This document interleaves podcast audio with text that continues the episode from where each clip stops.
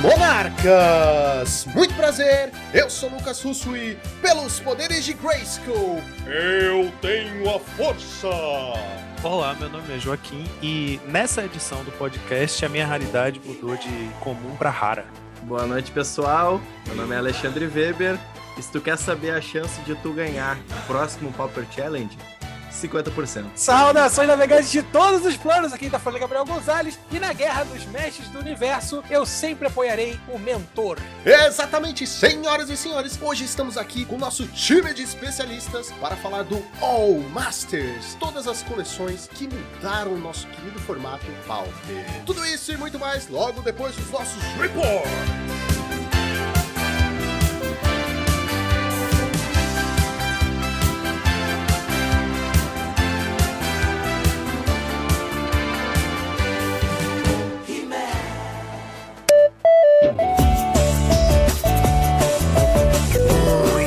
Joaquim, preparado para mais uma semana de Pauper neste maravilhoso podcast. Sim, local, eu estou preparado. Isso era pra ser um robô. Ok. Mas, Joaquim, eu vou te falar uma coisa. Você já quis se sentir bonitoso, lindo e maravilhoso nas fotos? Cara, já. Sempre quis, aliás. Então eu tenho a solução ideal para você, principalmente você que é de São Paulo. Eu vou fazer uma recomendação aqui de um fotógrafo, de um artista, um artista com a câmera, chamado Thales Fratogiani, certo, galera? Ele fez um book especial para mim, que está disponível no meu Instagram, que eu vou deixar linkado aqui. E se você quiser conhecer mais do trabalho dele, vou deixar as redes sociais e, olha só, Joaquim, WhatsApp pessoal dele. Então, galera, entra lá no Instagram dele, confere as fotos, marca uma sessão e fique tão bonito quanto eu. E olha que eu sou feio pra caramba, viu? E o cara fez mágica. O Joaquim tá ligado. Não, realmente as fotos ficaram ótimas, cara. Foi um trabalho super profissional. Mas assim, né? O trabalho do cara realmente é muito incrível, mas pare com essa falsa modéstia que todo mundo sabe que você é um gato. Ah. E Joaquim, não podemos deixar de falar da nossa querida patrocinadora, a X-Place! Exatamente a X-Place, onde você encontra os melhores produtos e de qualidade. E Joaquim, presta atenção porque eles estão com uma hiper, super e mega boga promoção. Veja só, eles estão com 10% de desconto em board games. Todas as cartas de Pokémon, você que joga Pokémon, aí ó, já pode comprar na X-Place. Todas as cartas de Pokémon estão com 15% de desconto e você ganha mais 10% de desconto nas compras feitas por Pix ou transferência. Sabe qual é a parte mais gostosa desta promoção que eles estão fazendo? O desconto é cumulativo, ou seja, se você comprar um produto com 10% de desconto, fizer transferência, você ganha 10% de desconto, e se você usar o cupom de desconto Monarch5, você ganha mais 5% de desconto. Sabe quanto que dá isso, cara? 25% de desconto. Fala, é ou não é a X-Place aumentando o XP da galera. Pô, se é, cara. Meu Deus, se vocês ainda não usaram o Monarch 5, aproveita agora que tá acumulando desconto, é o melhor momento para isso. Onde o seu XP vale o dobro. E agora, Joaquim, vamos para o nosso metagame, o que tivemos no Challenger do sábado. Local, no Challenge... Brincadeira, eu não vou fazer. eu não vou fazer porque eu não sei fazer voz de robô, mas se eu soubesse eu faria. No Challenge do sábado tivemos... Joaquim, o que tivemos no do sábado do bebop. Foi até bom você dar uma engasgada e, e, se repetir aí, porque foi parecido sábado e domingo. A gente teve é, Iset Affinity no primeiro lugar do challenge do sábado, pilotado pelo Ramuda. Bom, foi mais ou menos o que a maioria das pessoas, é, como é que eu falo, palpitou que o Affinity, que seria a build como é que eu falo, a build ótima do Affinity nesse pós-Modern Horizons seria a Izzet, né? Porque, primeiro, a mana é mais limpa, você não precisa de três cores de mana, e você tem as lands, as dual land agora, né? As pontes. Segundo, porque o que é mais importante do Affinity tá nessas cores, né? Tanto o, as cartas de comprar, o Totcast, o Eating Well e a Serpente, e, o, né, claro, a Tog Fling, e principalmente o Krak Clan Shaman, que nesse caso aqui da lista do Ramuda tá jogando com duas cópias main deck e mais mais uma cópia no side, né? Essa carta se tornou a principal, a gente falou bastante dela no, na semana passada, ela se tornou a principal é, resposta ao Shatterstorm, né? Que foi o outro deck que subiu bastante com a chegada de Modern Horizons 2. Então essa versão aí do Ramuda, com 16 criaturas de main, sem Frogmite, né? Ele foi realmente cortou para os essenciais, assim, 4 Atog, 8 Miren Força,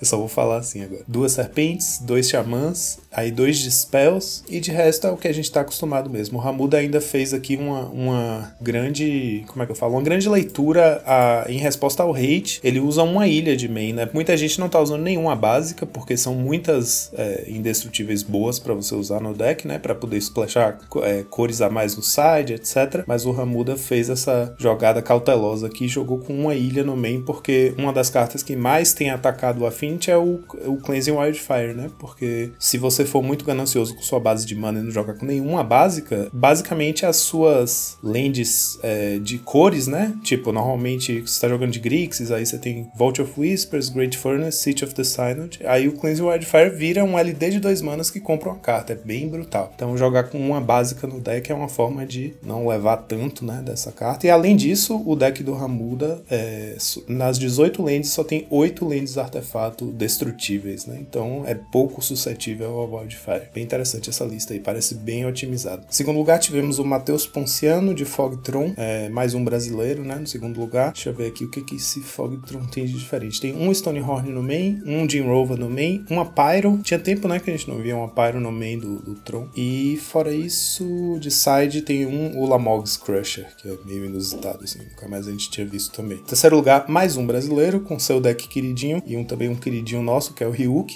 do Asa Branca. Orzhov Pestilência, a versão certa, como nossos ouvintes estão acostumados a apelidar. Claro que é a versão certa. Se fosse a versão errada, não tava aqui, né? Exatamente. A gente sabe a verdade. Seis criaturas só, um Crypt Reds, um Palace Sentinels e quatro Guardian, melhor criatura do Pauper. De longe. E se ele for foil, então o efeito dele é dobrado.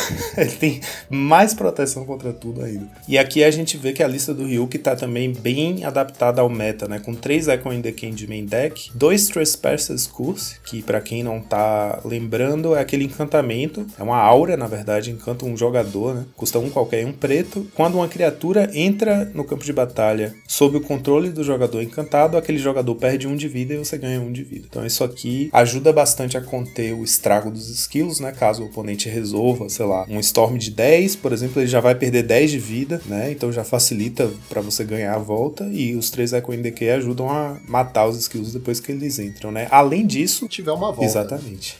Além disso, o deck tem 3 Durez e 3 Castigate de main deck. Então, bastante forma de atacar a mão do oponente, né? Que é essencial contra decks de combo. Mais duas cópias do Trespasser's Curse no side, né? Então, o Ryuk tá bem munido aí contra o, contra o Storm. É, além disso, tem também um Castigate e um Durez a mais no side. E o side dele ainda tem 3 Fragmentais e 3 Dust to Dust. Então, tá também muito bem armado contra o Affinity. Não é à toa que ele chegou numa posição tão boa, né? Fez top 4 do, do Challenge, terceiro lugar. Dust to Dust, pra quem não tá lembrando, é uma carta que nessa temporada vai ser bem importante pra quem joga de branco, né? Que é um qualquer, duas brancas, é um feitiço e exila dois artefatos alvo. Então é fundamental aí pra combater essas lentes que são indestrutíveis. Preciso comprar Dust to Just. Dust to. Preciso comprar Dust to Just. Preciso comprar Dust to Just. Saiu Ah, preciso comprar pó. Exatamente.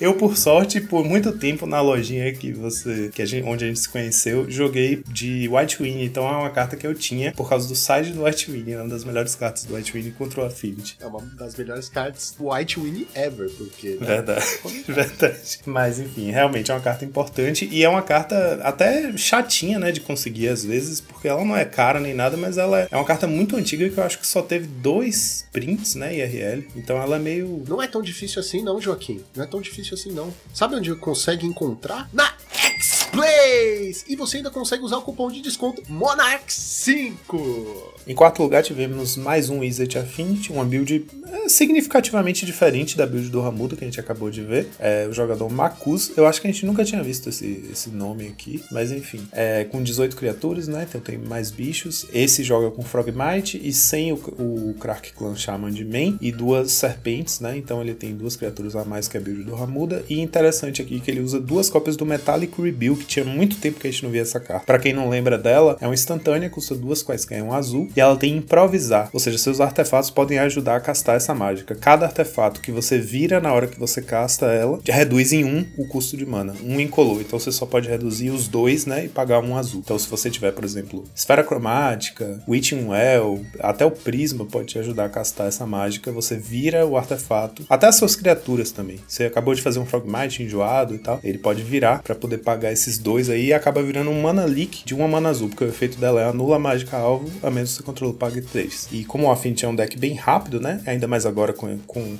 os 8 Million Enforcer e tal, é, acaba que é a counter que ele precisa, né? Porque os turnos que ele vai precisar anular alguma coisa vão ser os primeiros turnos do jogo mesmo. A partir do quarto turno, quinto turno pra frente, ele vai tentar se resolver na agressividade. É, essa build também tá usando uma cópia do Navigator's Compass, que é uma carta que tá meio sumida do deck depois que as lands meio que resolveram o problema da mana, né? Essa carta se tornou meio desnecessária mesmo. Ela é como se fosse o quinto prisma, né? Mais barato, mas não compra carta, então de fato é a carta mais fácil de cortar do deck agora que a mana tá mais consistente, né? Com as lands que fazem mana de duas cores. Aí a mana base muito parecida também com a do Ramuda, mas sem a ilha básica. Ele usa um Vault of Whispers aqui no lugar. Aí os, os Crackclan Shaman saem pro side, né? Três cópias no side. Além disso, duas Echoing Truth no side, que é muito bom contra os esquilos. Um Essence Harvest, que é como se fosse um fling. Como é que fala? Um fling mais seguro, mais lento e mais seguro, né? É um feitiço. O jogador alvo perde X de vida e você ganha X, sendo X o, maior poder entre as criaturas que você controla. Custa dois quaisquer e um preto. Então, sendo feitiço, desvia de Dispel e sendo preta, desvia de Blue Elemental Blast, né? Então é uma, é uma boa sacada aqui essa carta no side para poder jogar contra os decks que você sabe que vão sidear o, Blue Blast e o Dispel para tentar, né, impedir o Fling.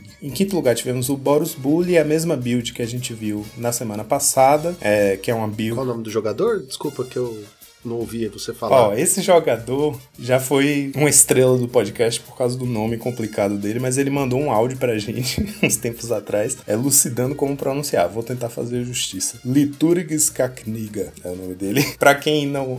Vou fazer a leitura não fonética aqui. Liturgis Kaknigiga. Jogador croata. Que bateu a cabeça no teclado e saiu isso aí. Essa build dele muito parecida com a que a gente viu semana passada, que é uma build mais control do Boros Bully. É, usa ela usa. A da semana passada usava 7, aqui a gente tem 6 cópias de, do efeito do Cleansing Wildfire, né? Com 4 Cleansing Wildfire e 2 Geometric Gambit, que é a mesma coisa por uma mana a mais. É, Wildfire, né? Tipo, que tá virando uma estrela dessa temporada também por conta da entrada das pontes, né? Muitos decks estão usando essa estratégia porque acaba sendo muito bom contra a fim. Aí o deck, a lista é muito parecida com a da semana passada. Ele basicamente trocou um Geomancer's Gambit por um cópia de pilhagem, que também é uma carta interessante contra a Fint. Dá para usar no main deck, que é um LD flexível, né? Destrói artefato ou land alvo e não pode ser regenerado, com qualquer dois vermelhos feitiços. E o resto do deck é, é um Boros Bully mesmo. Prismatic Strands, Rally the Peasants, Battle Screech, é, Faithless Looting, Bolt de remoção. E ele corta aí bastante as criaturas. Ele joga só com 12 criaturas em vez das 16 clássicas, né? Só dois Seeker. Enfim, a base de mana usa 9 pontes, né? 4 das cores do deck, que é a Rust Veil Bridge, que é a Boros. E aí 3 da Gru e duas da Celestia. Então ele tem é, o verde como a cor, uma cor terciária do deck, né? Um splashzinho só por conta do side, que ele vai ter dois Ancient Grudge e dois Weather the Storm, que usam a mana verde. Além disso, ele tem também dois Dust to Dust. Então o deck também está bem preparado para combater o Affinity e razoavelmente preparado para combater os skills também. Sexto lugar tivemos Jimmy Fadas, do jogador Exocrato 1989. A lista tradicional da temporada, que a gente estava chamando de build do base, mas eu estou chamando a lista da temporada,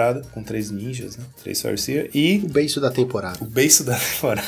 três cópias de Echo Decay no main deck, já é uma resposta ao meta, né? Então os Suffocating Films que costumavam jogar de main, caem os dois pro side, ele usa dois do Side, que também já tá virando tradicional, e quatro Blue Blast também, que é uma carta boa, tanto contra o Affinity quanto contra Shatterstorm. Meu Deus, não trava língua. Em sétimo lugar, tivemos o Dimir Control do Echo Baronen, que é o Andreas Petersen, pro player, que joga bastante, jogado bastante os Pauper Challenges. Uma build interessante aqui de um. É, é um B-Delver sem Delver. Ele usa quatro Geist de main deck, então basicamente ele tá usando o Geist no lugar do Delver. O que eu acho estranho, sabe? Tipo, eu, eu entendo é, a build assim de fazer um UB mais puxado para control, você simplesmente corta o Delver, né? E vai com, só com Algor of Bolas e Gurmag Angler. E aí o resto são as spells que a gente tá acostumado a ver, né? Tipo as Cantrips, as Counter Spell, um monte de remoção e algumas cartas de advantage. A justificativa para isso em geral é quando o meta tá favorecendo mais o control do que o tempo, né? E aqui ele corta os Delves, mas ele coloca quatro Geist no lugar. O Geist é uma criatura geralmente que você tenta usar de uma posição agressiva, né? Porque ele só bloqueia criaturas que voam, mas ao mesmo tempo ele é um, um clock lento, tanto por custar 3 manas quanto por ser 2-2 só, né? Então eu fico intrigado assim com a presença desse Geist aqui, porque o Delver acaba sendo uma, uma carta interessante contra o Affinity, porque se você consegue proteger ele e ir removendo as criaturas conforme o deck se desenvolve, se encaixar um Delver no turno 1 contra o Affinity é um, ainda é um bom plano, né? Achei curioso essa build. É, ele usa bastante remoção, 2 Echo in Decay de main deck, 4 Snuff Out e 4 Cast Down, então ele tem aí 10 remoções, pancada mesmo. O que me intrigou realmente foram esses 4 Geist aí que eu não entendi. Além disso, ele tem também 3 Echo in Truth no side, além das duas Echo in Decay do main, né? Então ele tá também bem preparado para enfrentar os skills. E em oitavo lugar tivemos um Grixis Affinity, o terceiro Affinity do top 8, o jogador Sharkcaster Mage. Aí o Grixis Affinity, é, já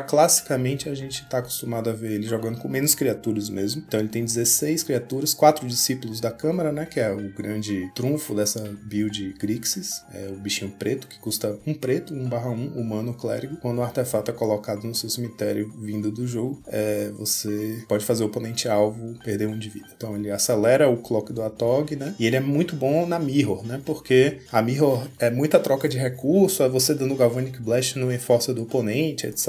E trocando no combate. Então toda vez que um artefato morre, tanto seu quanto do oponente, o oponente tá perdendo vida. Então, geralmente muito boa na Mirror. E de resto, tudo que a gente tá acostumado. Aí a única diferença é que tem um slot aqui dedicado ao Makeshift Munitions, que é uma carta que acaba funcionando muito bem junto com o discípulo, né? Um qualquer um vermelho, encantamento, aí você paga um e sacrifica um artefato ou criatura, ele é, o encantamento causa um de dano a qualquer alvo. Então ajuda a finalizar, é muito bom contra fadas, encantamento. Mas como é uma carta que a redundância dela não faz o menor sentido, né? Tipo, você nunca quer ver duas dela, então por melhor que ela seja contra várias matches, é, em geral a gente só vê uma cópia no main deck mesmo. De side, o que ele tem de diferente, ele usa dois shenanigans no side. É uma carta que tem sido menos usada, né? Porque agora que o Affinity tá mais veloz, com 8 é, Mira Enforcer, é, Shenanigans é uma carta muito lenta. Primeiro ela é uma Sorcery, depois ela tem Dread 1, beleza, ela vai ficar voltando todo turno, mas seu oponente vai se desenvolver mais rápido do que você consegue atrapalhar o desenvolvimento dele, né? Principalmente agora que quase a maioria das lands dele é indestrutível, são indestrutíveis, então, né? Tipo, eu acho Shenanigans, não sei se é. é assim, não seria a minha escolha, né? Pra tentar combater o Affinity. E como a gente tem visto visto o meta mais acelerado, né? É, tem menos decks de Bonders, então Bonders está aparecendo super pouco no meta atual e Shenanigans é, em geral, uma carta boa contra Bonders. Enfim, achei uma escolha inusitada pro side. E fora isso,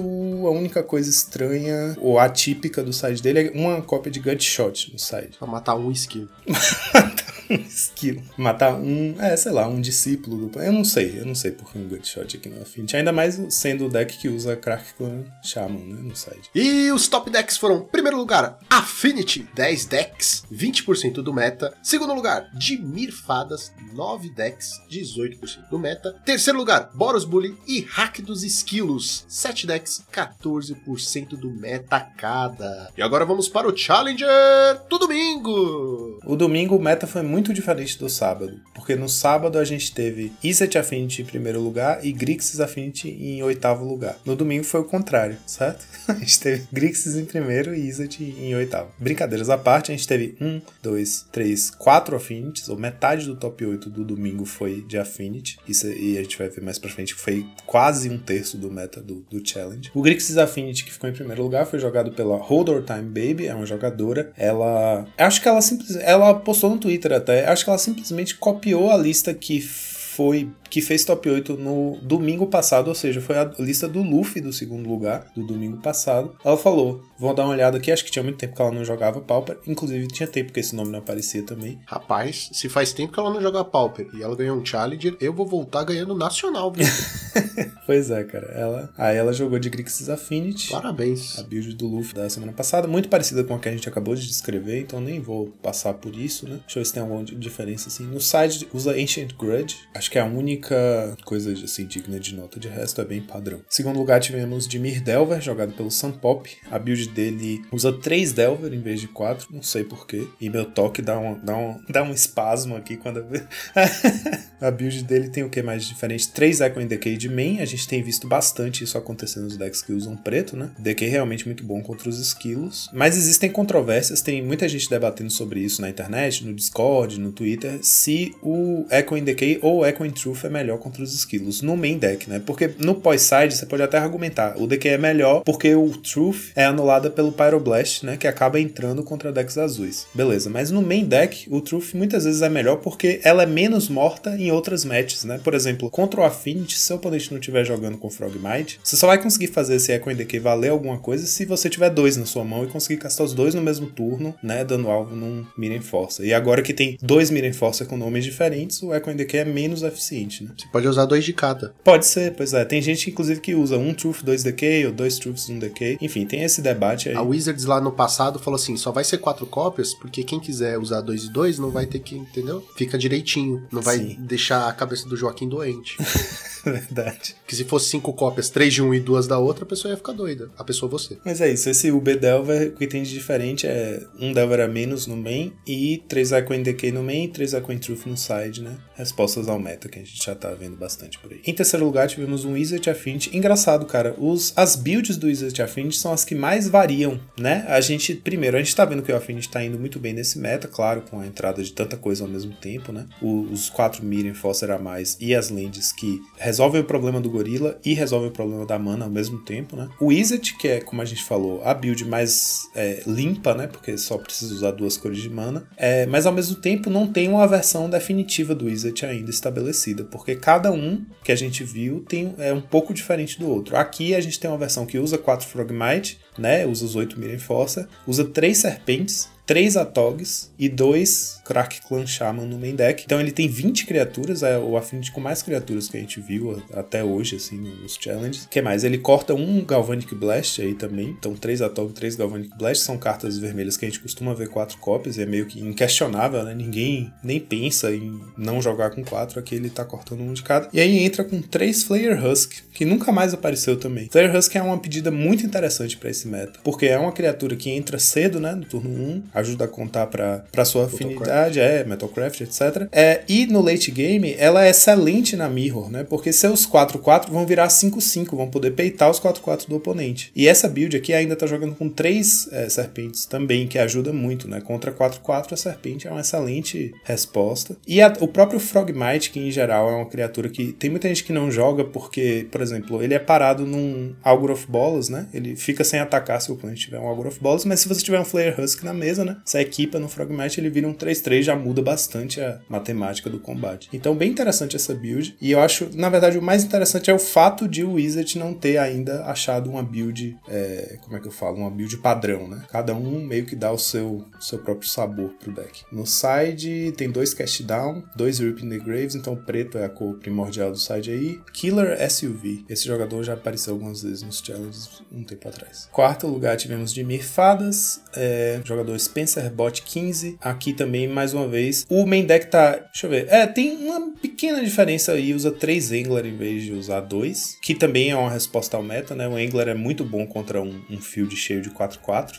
E o resto do main deck, muito padrão, assim, bem a build do base, ou base da build, base da temporada, sei lá como é que a gente tá falando. O base da temporada. Isso da temporada. Um Echo in Decay só no main. Mas aí quando você vai olhar o side, cara, o side tem três Echo in Decay a mais, ou seja, entre main e side ele tem quatro cópias do Echo Decay, tem um Echo Truth no side, quatro Duress e três de Vest. Então esse aqui tá realmente muito bem armado contra Storm. Não à toa a gente não viu nenhum Storm no, no sábado, né? E eu acho que no, é, no top 8 do domingo também. Você tá vendo que o Storm tá dando uma caída, né? Tanto na quantidade de jogando com o deck, quanto na taxa de sucesso do deck no challenge. Porque também, olha como o meta tá, né? Respondendo muito forte a ele. 4 Durez no side do Fadas não é brincadeira. Porque além de todas as anulações, você vai ter o Durez pra ir tirar as cartas importantes do combo. Em quinto lugar, tivemos outro Wizard Affinity, do Bob the Cat. Aqui, um Wizard Affinity mais parecido com o do Ramuda. Melhor nickname. Sim, basicamente a mesma lista. É, no side é que ele tem mais diferenças, porque inclusive tem um side bem variado aqui, com bastante coisa diferente. Ele usa os Crack Clan no main, então só um no side. Ele tá usando Fire Cannonade, Shenanigans, Echoing Truth, 4 Ancient Grudge, mas essa build aqui é, é praticamente a build do Ramuda. Em sexto lugar tivemos Izzet Ferris, nunca mais tinha aparecido, né? Tinha dado uma sumida aí. Basicamente o meta tava em, em relação a fadas, era só o B mesmo. Aí aqui a gente vê o Izzet ressurgindo. O jogador Taiobi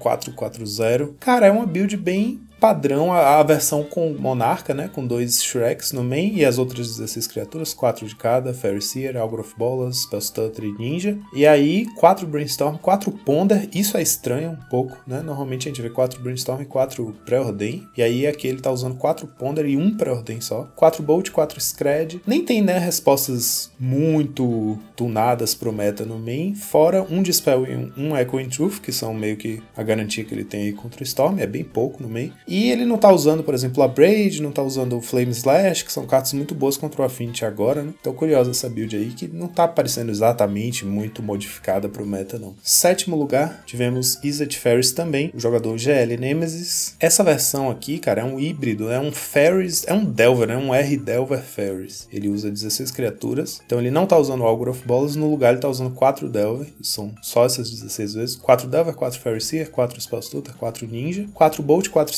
Scred, 10 Cantrips, 2 Dispel, 1 Echo Truth também. A lista muito parecida com a lista anterior, a diferença é o Delver, né? Que, que aliás, faz bastante diferença no plano de jogo, mas é, não tá usando na, nada assim de main deck muito adaptado ao meta, não. 2 Dispel, beleza. É normal a gente ver mais Dispel quando você usa Delver, né? Pra proteger seus Delver. E um Echo Truth, que é a única carta assim que é tipo anti-storm no main. E aí no side é que a gente vê mais assim: 2 Echo Ruin, que é a, a Sorcery, custa um, qualquer um vermelho, destrói artefato e todos com o mesmo nome, então é a carta vermelha do ciclo dos Echoing, né? Duas Anul também, é uma carta boa contra a Fint. Então ele tá um pouquinho mais munido contra a Fint no side, mas a, a lista não tá exatamente, né? Da, dessas listas que a gente tem visto, a lista claramente distorcida por conta do meta, né? Essa lista aqui. Talvez o fato de usar Delver já seja uma resposta ao meta, como a gente tinha falado antes, né? O Delver é um, é, ainda é uma carta interessante contra o Affinity. Em oitavo lugar, o Wizard Affinity. Como a gente Eu brincou conheço. no começo, jogador Against, que tá aqui com a gente hoje na sessão principal do podcast, o Alexandre Weber. Aí a build dele, fazendo jus à nossa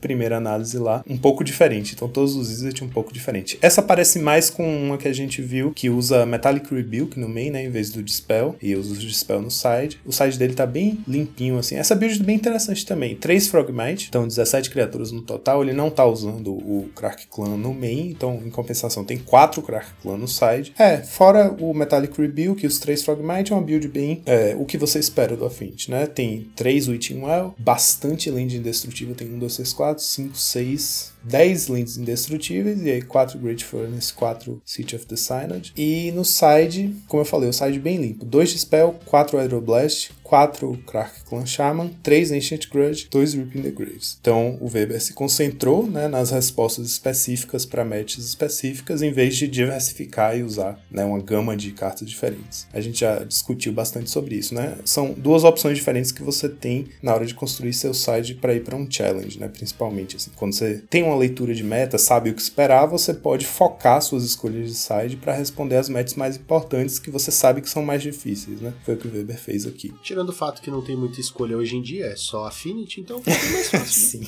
E os top decks foram: primeiro lugar, Affinity, 17 decks, 29% do meta. Segundo lugar, Dimir Fadas, 9 decks, 16% do meta. E terceiro lugar, Alvinhos Esquilos, 8 decks, 14% do meta. E agora vamos para a nossa listinha da semana. Essa lista contradiz os meus princípios, porque tem 62 cartas no main deck. Mas pra você ver, para você ver como o metagame tá louco, né? Eu, Joaquim, tô escolhendo como lista da semana uma lista com 62 cartas no main. Mas vamos lá. Até a imagem que eu coloco no relatóriozinho aqui tá estranha porque tem duas cartas a mais no meio, então ela tá com uma pontinha sobrando aqui, você percebeu? Ah, agora que eu vi. Nossa, eu não tinha reparado. É porque pra mim ter mais de 60 É, cartas é, sei. normal. Infelizmente eu sei. Nem todo mundo é perfeito. Esse deck se chama Jeskai Bridge. É um deck agro, né? Eu coloquei aqui Jeskai Bridge agro, jogado pelo Bucareste. Fez 4-1 e ficou no top 8 do PCT de dessa semana, né? O PCT 7.111 do dia 15 de junho. É isso, eu trouxe essa lista com 62 cartas no main deck. Isso é um sintoma, né, do meta louco. Eu trouxe ela basicamente porque ela tá no top 8 de um evento e ela não é nem um Affinity nem um Storm. Ai, mas zoeiras. Zoeiras à parte. É uma lista com sinergia de Land Indestrutível e Cleansing Wildfire, a gente falou disso, né? Tá sendo bem popular, porque você pode usar isso hoje em dia, não precisa estar num, num deck com temática de artefato, né? As lands são dual lands, então entram em qualquer deck de duas cores. Então, Lands Indestrutíveis e Cleansing Wildfire é uma boa pedida hoje em dia. É uma resposta boa pro Affinity, inclusive. Mas o mais interessante aqui é o resto da shell do deck, certo? Que é um plano mais agressivo do que o que a gente costuma ver nessa combinação de cores. É um Jeskai que não é um Jeskai Control, né? Não é um Jeskai Ephemerate. Então tem, ele tem 10 lentes artefato, 4 Traven Inspector, então ele vai aí ter bastante artefato nos primeiros turnos. É um Jeskai Bully. Jeskai Bully, é basicamente um Jeskai Bully. Aí o deck desfruta, né, dessa quantidade de artefato, com 10 lands artefato e 4 Traben, que faz a pista, né? Então tá usando Galvanic Blast, além do Bolt, né? Então bem agressivo, tem um alcance, né? Tipo, você não precisa agredir tanto se você vai ter no total, tem 12 mais 9, 21 de dano de, de burn. Totcast ele usa por conta das lands, né? Card Advantage também, não, não precisa usar os artefatos que entram, compra carta e tal, que é uma forma mais lenta de Card Advantage, né? Então usa 3 Totcast e 4 Off One Mind. Essa carta é uma carta muito queridinha minha, assim, eu acho ela muito legal. De fato, quando você consegue essa redundância, né? Você usar 4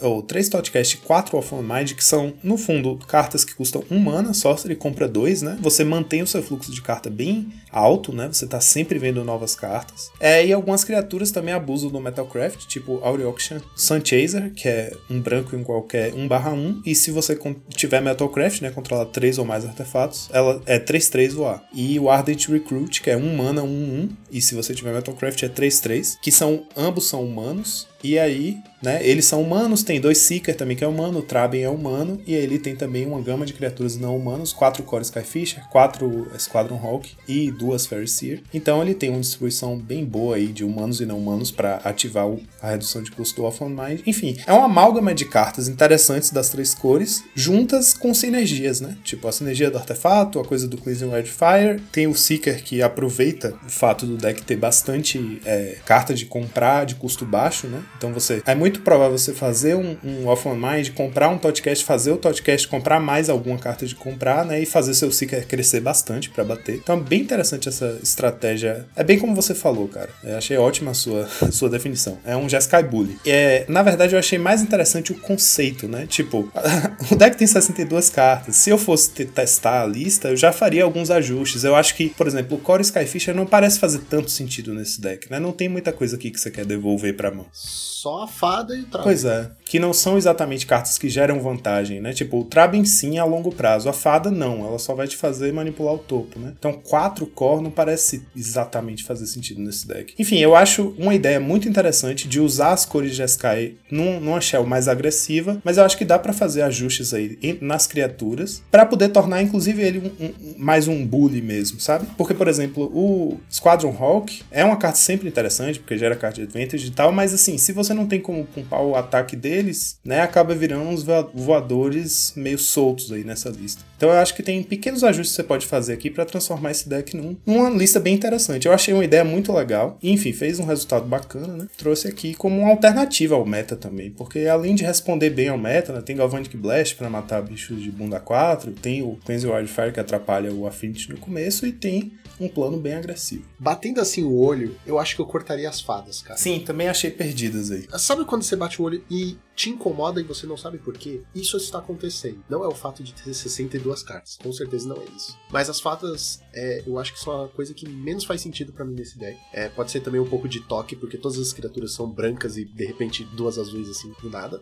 Mas eu gostei muito, cara. Tem excelentes remoções, excelentes card advantage. Tem excelentes criaturas. É- É um deck excelente. Eu vou dar 4,5 é uma boa nota. É uma ótima nota. Não é um deck perfeito, as fadas me incomodam, mas eu acho que é só uma questão de, de testar mesmo. O 4,5 é porque se eu pudesse eu testaria e mudaria uma coisinha ou outra vez.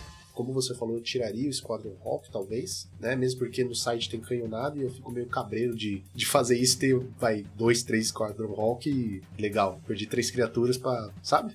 Não tem como bufar eles e pelo menos tentar salvar. Então, 4,5 é a minha nota, uma excelente nota. Um excelente deck para você que tá tentando fugir desse meta maldito. Bom, Joaquim, depois desses reports maravilhosos, já sabe o que fazer, né? Soltar a vinheta.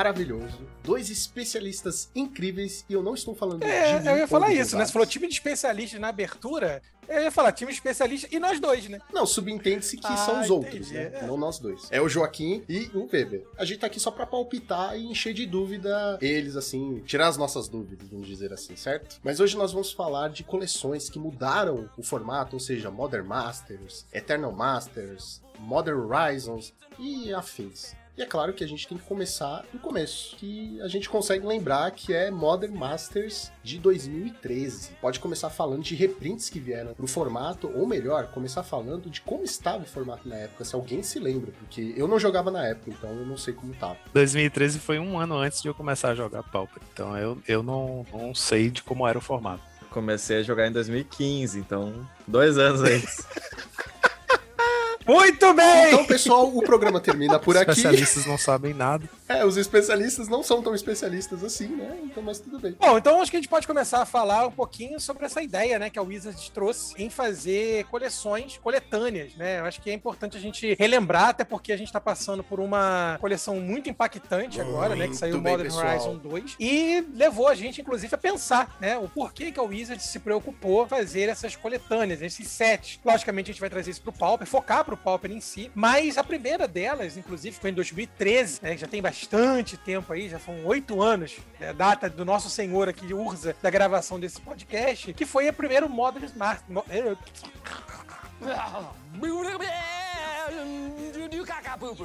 que foi o primeiro Modern Master, que é um trava-língua miserável em 2003. Eu tava dando uma olhada é, sobre essa edição em si, e a ideia, a premissa dela em geral, era justamente focar totalmente o power level do Modern. Em 2013 ali a gente estava tendo uma consolidação do formato, né? O Modern, que é um dos formatos mais populares, inclusive aqui no Brasil. Então, é, a coleção, ela tinha o objetivo de trazer para o Modern, e especialmente para o Modern, uma atualização do Power Level, tentando aproximar um pouquinho, em alguns casos, do próprio Power Level que a gente tinha no Legacy, no próprio Vintage. Lógico, guardado as suas devidas proporções. Então acho que vale a pena a gente pensar que o objetivo inicial da Wizard era realmente esse, e sempre foi começar atualizando o formato que dá nome para a coleção. Dito isso, é importante a gente lembrar do caos que nosso meta do Pauper tá hoje em dia, né? O, o Velho e o Joaquim podem falar melhor disso do que nós dois no campo, porque eles jogam com mais consistência os torneios, as ligas, né? E assim, o que sobrou pro Pauper e para os demais formatos foi novamente assim uma rebarba e é sobre essa rebarba que a gente vai falar, né? Mas é importante só a gente colocar que em nenhum momento, né, a Wizard pensou na consequência direta que isso poderia causar aos demais formatos. O objetivo, pelo menos nesse início, com o, o Master de 2013, era atualizar o formato modernão, modernão da massa. Né? Como a gente disse na análise de coleção, né? Modern Horizons 2, essas coleções a gente só pega, como você falou, as rebarbas. A gente se aproveita das coisas que tecnicamente eles tornam comuns por causa do draft, né? Isso de certa forma é bom pro Pauper, porque senão nós não teríamos diversas cartas aí que eu acredito que, na minha humilde opinião, e jogo há pouco tempo, não jogo desde 2013, não jogo desde 2014, ou que nem o Gonzalez quando nasceu o Magic, mas eu fico muito feliz sempre que vem cartas que você fala assim, cara, olha o power level disso aqui, e que é maravilhoso, né? Essas coleções são- são isso, cara. A gente vai, vai explorar essas coleções e Bora partir para Modern Masters 2013?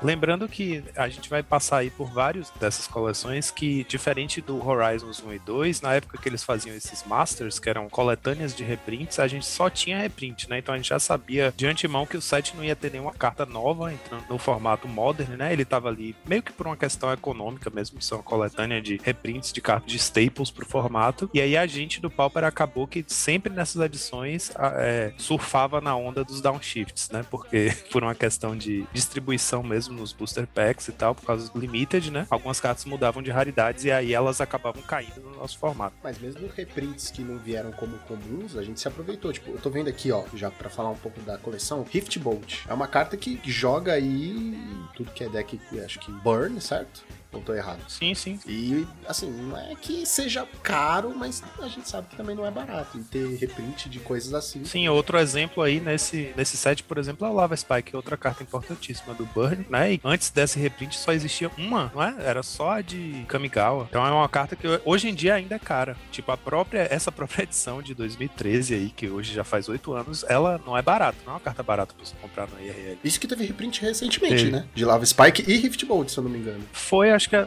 as duas com, com old frame, não foi? É, nessa última, né? Da Spiral. É importante lembrar que assim, se a carta, mesmo que tenha sido lançada em comum numa coletânea dessa, mas ela já foi comum em algum momento, ela vai servir para ela será. É, comum ela será, né? Então a gente acabou sendo beneficiado. E vocês já mencionaram duas delas. Eu queria chamar a atenção para nosso counter de asas, que é Spell Stutter Sprite, que é uma carta assim que é fundamental em qualquer deck que tenha a cor mais quente do Magic, que é azul. Então assim, Spell Stutter ela vem num reprint e encaixou muito, muito bem aqui pro formato, né? E lembrando que 2013 ainda não tinha passado pela Blue Monday, então azul era a cor mais quente mesmo, né? É, em termos de downshifts, né, o que a gente teve nesse set foram Moldervine Cloak, essa carta nunca viu muito jogo, né? Aquele encantamento de três manas que tem Dread, Perilous Research, que é uma carta que por muito tempo foi staple do Affinity, Street Wraith, que é uma carta que quando eu li que ela foi downshiftada, meu cérebro deu um nó, porque na minha cabeça ela sempre fez parte do Pauper. Ah, o Street Wraith é aquela vermelha, né? O Goblin, né? Não, não, é o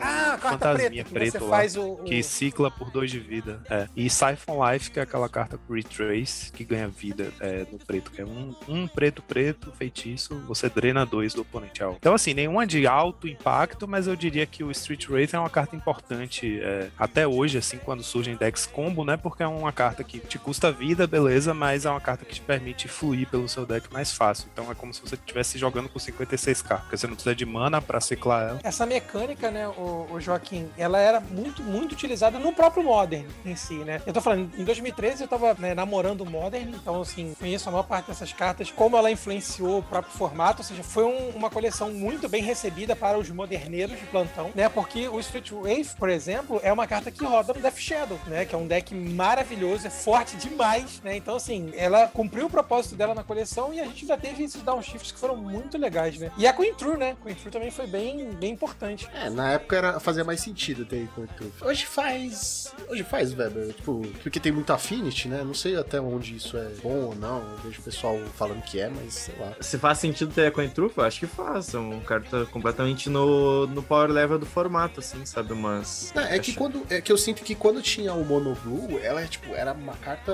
do caralho, sabe? Tipo, era muito boa. Tem muita gente hoje falando que ela ainda é boa para usar contra o Affinity, mas até que ponto, sabe? Não sei até que ponto. É, é, é, difícil de encaixar, né? Mas onde ela brilha mesmo é contra Boros Bully, contra deck de ficha, assim, principalmente. Aí sim que ela contra Storm também. Né? Nossa, contra Esquilo, né?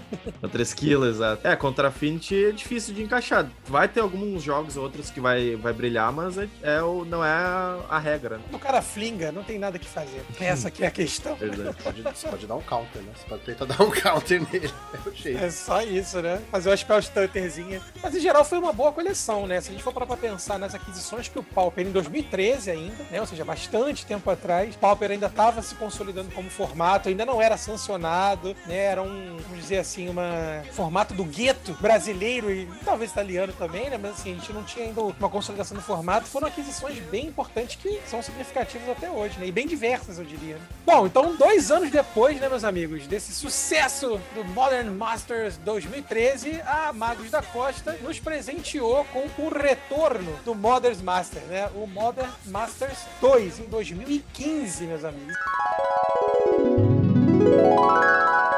Eu acho, gostaria de dizer que foi um ano importante pra gente, hein? Foi? Não sei. Eu acho que eu tava na escola ainda. Meu Deus, Não foi uma época 2015, você boa. tava na escola? Tava. Caraca, gente. 2015 foi o ano que eu fui morar em São Paulo. Weber, você tem alguma lembrança de 2015 aí pra. Que não tem a ver com Magic. Foi um ano muito bom, né? Eu comecei a jogar Pauper e voltei a jogar Magic. Eu voltei a jogar Magic jogando Pauper. Eu me lembro que também teve um Grand Prix também, em 2015, em Porto Alegre, que eu fui. Boa lembrança. Essa, essa edição foi mais ou menos na época de Origins, aquele Dragões de Tarkir. Gostava dessa época aí. Bastante nostalgia. Nossa, é- e era uma coleção bem legal, né? O Lucão tava no colégio ainda, fazendo prova de matemática e física Eu 2. tava jogando Yu-Gi-Oh, cara. Eu acho que eu tava jogando Yu-Gi-Oh pra variar. Caramba, do, muito jovem. Nosso host é muito jovem. Heber, só, eu vou te mandar essa primeira bomba, né? O Modern Masters 2 só lançou pra gente Lightning Bolt, Weber. É um diferencial, né? Reprint. Um reprint. Mas é reprint. Tudo bem? Tá, não, porque você falou assim, lançou, eu falei, Não, pô, então, teve um reprint que torna cada vez mais acessível o Lightning Bolt, que é uma carta fundamental, né? Total, total. Baixou bastante de preço, né? Eu lembro que sempre foi uma média uns 10 reais, né? Cada, cada raio, né? E dá pra ver, assim, pelos downshifts, né? Pelas cartas novas que a gente tem no formato, que tem muita coisa que o power level é muito baixo, né? Tu vê, assim, três cartas, assim, tu vê que nessa época eles não faziam carta pro Pauper, né? Tipo, é, era carta, assim, que era pro draft e porventura calhava de ser como comum, sabe? Eu acho que a primeira edição que eu vejo, assim, que, claro, tem algumas edições outras com cartas fortes e tal. Até a próxima que a gente vai falar tem algumas cartas fortes, mas a primeira que realmente eu acho que eles pensaram no Pauper, especificamente no Pauper, foi no. A primeira Modern Horizon 1, sabe? Sim. Porque são três cartas só, né? Não sei se vocês já falaram, mas foi Gutshot, que é uma carta bem boa, né? Scion of the Wild, que é aquela que nu- nunca jogou muito, e Talent Time. Então Qual que é essa? Scion of the Wild era, era rara, inclusive. Nossa. Ela custa um qualquer verde, verde, e é um bicho, é asterisco barra asterisco, e poder e resistência dela é igual ao número de criaturas que você controla. Meu amigo, mas isso não foi um downgrade, não, né? Isso aí foi uma, caramba, corredeira grade. Caramba, cara. De Não, rara isso foi alguém lá na Wizards falando assim, então, a gente errou quando lançou essa carta, vamos ter que É. pintar como comum. Acho que é por aí mesmo. Ela é rara, estão usando pra segurar a porta. Isso não vende, gente. São as famosas, são as famosas raras de Ixalan. A maioria dos downshifts radicais assim que a gente recebe, que pula duas raridades, quando você olha pra carta, você vê que realmente nunca, nunca fez muito sentido ela ser rara. Em momento. É, é- é o desespero do booster, né, cara? Tu abre aquele booster assim, tirei uma rara. Pau! Toma aí, saiu na tua cara. Ah, é engraçado que recentemente no Horizons 2, o Fire Ice, que é uma carta que já caiu de raridade pra comum, originalmente era incomum, ela pulou de, de comum pra rara, né? Ela é uma rara agora. Tá vendo? Você que quer jogar aí com rara no seu deck, você pode usar, né? Eu, inclusive, tirei ela num booster hoje, num draft. Tristeza, né? Tirar essa. Não, mas ela é boa, ela é uma carta muito boa. Eu quero, eu quero, Pro eu draft, quero ela é por favor, saber o preço do soltar ao vento. Ah! Ah, não, eu errei, errei. Eu, eu- eu já ia falar que, que a carta era, era, era de Ixalan. Não é de Ixalan. Cadê, gente? Eu não tenho essa Tá carta. muito louco, né? Tô velho? muito louco, tô Que muito... carta você tá falando, cara? Aqui, achei. Que carta é essa? Scion of the Wild. Ela custa É Wild. 10 centavos. É isso, eu queria saber o preço dela atualmente. 10 centavos, né? Scion of the Wild? Exatamente. É, Custa 10 centavos? é, ninguém joga Quem com que vai essa... pagar isso? Ah, o vai file tá pagar 1,45, tá, gente? Tá caro, tá caro. Não, mas olha só que engraçado. Gutshot, né? Ela tomou um downshift. Mas alguém aqui lembrava disso? Pois é, acho mim sempre foi comum também. Eu achava que ela tinha sido comum originalmente. Ela era incomum. Essas cartas que são, tipo assim, mano, fazem parte do formato. Uhum. Sempre fizeram. Quando Não, nasceu total, o Pauper, total. Elas já estavam lá. Eu lembro que Gutshot, mano, era meio caro, meio difícil de eu conseguir, eu pessoalmente, e todo mundo tinha. E eu falava, caraca, eu sou muito desatualizado. É, eu acho que é importante a gente pontuar toda vez que aparecer uma dessas. Gut, essa edição teve três downshifts só, que não foram. Né, não é muito, mas uma delas foi o Gutshot, que é uma carta que até hoje é staple, porque é uma carta que é mana firexiana, dá um de dano em qualquer alvo, então você pode colocar ela no side de qualquer deck, e é uma carta boa contra fadas, né, de maneira geral. Então, importante pontuar. Foi melhor no passado. É, já foi melhor no passado, mas até hoje é uma carta que é comum você ver nos sides, né? Por exemplo, o Esquilo, o deck do Esquilo atualmente, tem que usar o Gutshot no side, porque se o oponente resolve um Crack Clan Shaman e estiver jogando de Affinity, ele não tem como ganhar o jogo, né? Então ele precisa dessa carta. É uma carta que até hoje vê bastante jogo nos sides e ela entrou nesse 2015 aí, Modern Masters 2. Eu não queria ficar muito tempo aqui em Modern Masters 2 porque tem Expedition Map e até hoje me dói ler em qualquer lugar isso. Que... Ah, cara, é que assim, é aquele famoso caso de era uma carta boa, tinha muita coisa pra banir, não sei a opinião aí do Weber que, que ele vai falar sobre, porque nós temos campeão mundial aqui, às vezes a opinião é diferente. Um monte de coisa pra banir aí no Tron, os caras me banem mapa. Eu não acho que foi a melhor escolha, mesmo porque Não foi. Eu, Eu paguei 25 conto Ai, cada cópia. Nossa, pegou o Eu 7? joguei três meses. Ah, mas não baixou tanto, né? Por causa do Tron, do Modern. É, mas Foi eu de paguei... 25 pra 20, alguma coisa. Ou 15. Ou não. Ou baixou pra. É, hoje Zero. ele custa. Acho que hoje ele custa uns 16. Ah, não, não. Tá bem mais barato. Tá 7,50. Já vendeu, Lucão? É, Por mas que, que realmente. vocês foram atrás? Por que que vocês não gostam de mim? Era só falar. Desculpa. mano, mal. Mas assim, foi uma carta que eu joguei três meses, eu adorava a carta, sabe? Eu literalmente acho que falta um drop 1 no Tron. Até hoje. É, mesmo porque tivemos aí a nossa querida Astrolábio, né? Era um bom drop 1, A mas. gente, a gente vai ter que falar de Tron mesmo, gente? Tava uma, tava uma a vibe tão animada, tão legal aqui. Eu baniria mais coisas, assim. Baniria Speed Show Map, mais uma ou duas do Tron. Na Mais uma ou época, duas lentes assim, e hoje. É, famoso só, só banir a torre já resolve. É, Ah, meu Deus. é isso.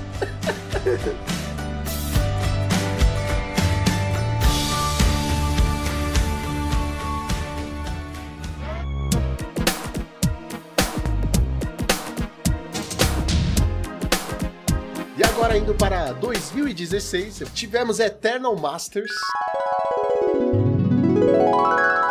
Também não estive presente quando saiu, então eu não lembro de porra nenhuma. Apesar de ela ter trazido cartas que também, na época que eu comecei a jogar, vinham bastante jogo, né? Que é de reprint aqui tem Abundant Growth e o Benevolent Body.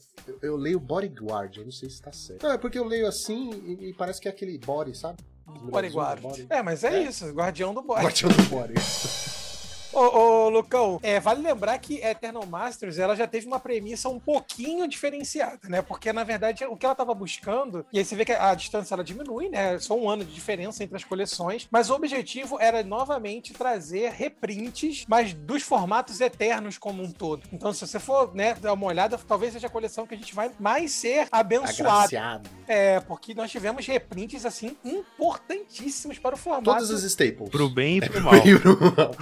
Mas todas as staples, ó, Counter Spell e Fateless Nuke. Só, só aqui, dava pra parar aqui, mas tem mais coisa. Não, cara, The Brainstorm, Daisy, Chain Lightning é uma carta que era caríssima antes disso. É, a- Hydroblast e Pyroblast, Weber. Olha que beleza. Chain Lightning era 70 reais cada uma. Nossa. Antes de sair o reprint. Nossa. Daí foi pra 15, 2020, quando saiu a edição. Nossa, mano, não, não. A Hydro e Pyro, Pyro já jogavam, já não tava consolidado, né? O... Jogava. Jogava? Não, mas jogava sim, jogava, Jogava. sim. Ah, tá. Não, então era a outra, né? A Red que não, podia jogar? É A Red que não podia. Não eram. Não faziam parte da pool do formato, porque não existia no mo- como comum. Ainda bem que unificou essa porra, porque, mano, era muito confuso, cara. É só, é, só vai acontecer a unificação quando teve É. estacionamento. Aí eles unificaram tudo, né? Eu não lembro que ano que Foi foi. 2019, eu Foi acho. É, foi bem recente, 18 e 19. Ah, mas teve Rancor, teve é, Relíquia de Progênitos. E Relíquia de Progênitos eu paguei também caro, acho que eu também paguei 25 conto. Eu não sei quanto que tá hoje, eu tenho até medo de olhar. me Eu acho que hoje ela é. Ela não, não baixou tanto de preço, não. É porque ela joga, ela joga em outros formatos também. Né? Ela joga no Modern. Eu tenho umas três aqui em casa. É, eu tenho duas. Nem sabia desse valor aí. Mas Vem, interessante. vem, vem. Não, não, não é caro, não. Acabei de olhar aqui. Menor da liga, a mais barata é em torno de 10 reais. Olha, eu só não. Já foi bem mais Eu caro. só não vou achar ruim que eu paguei os 25 porque foi pro meu amigo Raul, que é do time aí. Um beijo, Raul. Ah, você pegou ela foil por esse Não, valor. não Ei. peguei foil, não. Peguei como useira. Na época Damage. tava Ah, tá. né? Pegou damage ainda. Não, peguei bonitona. Peguei Raul, bonitona. Raul, hein? Deu engambelada no Lucão, hein? Não, é, ele deu uma engambelada. Ele, ele, ele chegou assim, não, essa é a minha última, compra aí, mano. Eu faço no preço, tava 50, eu faço com 50% de desconto. É, agora, assim, uma coisa que o Pauper sempre sofreu, né? Não sei se todos aqui concordam, né? Que o preço das cartas acaba sendo muito influenciado, né? Isso acontece com a economia do médio como um todo, né? Mas se elas jogam no, no Modern, por exemplo, ou não. Se elas jogarem no Legacy, no Vintage, é, eu entendo que, assim, ela, ela até sofre, obviamente, né?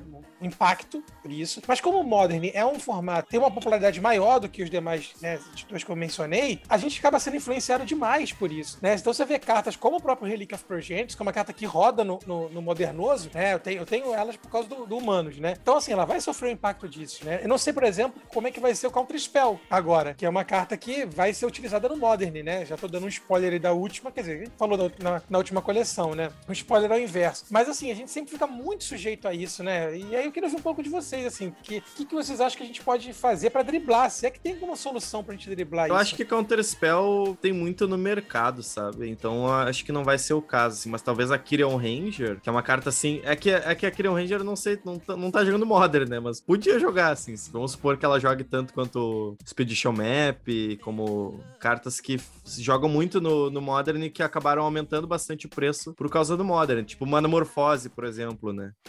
O Podia ter Manamorfose. reprint de Manamorfose, hein? Verdade. E, e é caro por causa do Modern, né? Ancient Steerings também. Que nem joga tanto Pauper, né? Mas é caro por causa do Modern. Então tem várias cartas assim, né? Mas é difícil fazer o caminho inverso, sabe? Porque Counter Spell já foi reprintado em várias edições. É então é verdade, uma carta é. assim que, mesmo, mesmo jogando bastante. Eu acho que é mais pelo fetiche do jogador, né, velho? Se o cara gosta de uma edição específica que pode ser mais difícil, ele vai ter. Mas é, realmente, ter, ele vai ter uma abundância de, de Counter Spell, né?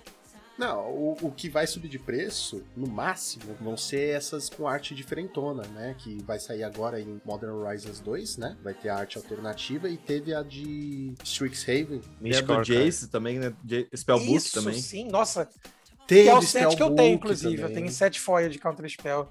É a Spellbook Jace, a foil Tá dela, cara? o Opa! Tá cara. Alô, Tá vou pagar a Tá prestação quanto? do volante. Mas eu peguei por acaso, cara. Eu fui fazendo gambiarras, assim, trocando com o pessoal. E eu fechei pra, pra jogar na época do famoso e falecido R-Scred, né? E eu botei no, no R-Scred lá. Saudades. Da hora. Mas no Modern? Não, do No Pauperzão mesmo. Pauperzão da massa. Eu tava jogando Pauper. Ainda tá vivo esse deck. Ah, mas não, não raiz como. Aí ele virou o B. Não, você pode jogar com Ele raiz. virou o você B. Pode apanhar como um raiz, mas Mas pode. é bem bonita essa arte do Counter Spell do Jacinho. É legal porque Sim. também o frame dela é diferente. Ela é um azul mais escuro com o texto invertido em branco. Ei! Ela tá 30 reais. Caro, mas tá caro, né? Ah, não é, não é super É, eu acho que na caro. época eu paguei 20. Não, Não é. subiu tanto de preço assim, não. Cada uma, né? Não, na verdade É, não subiu tanto de preço pra quem já comprou, É, né? tá. Pra quem vai comprar.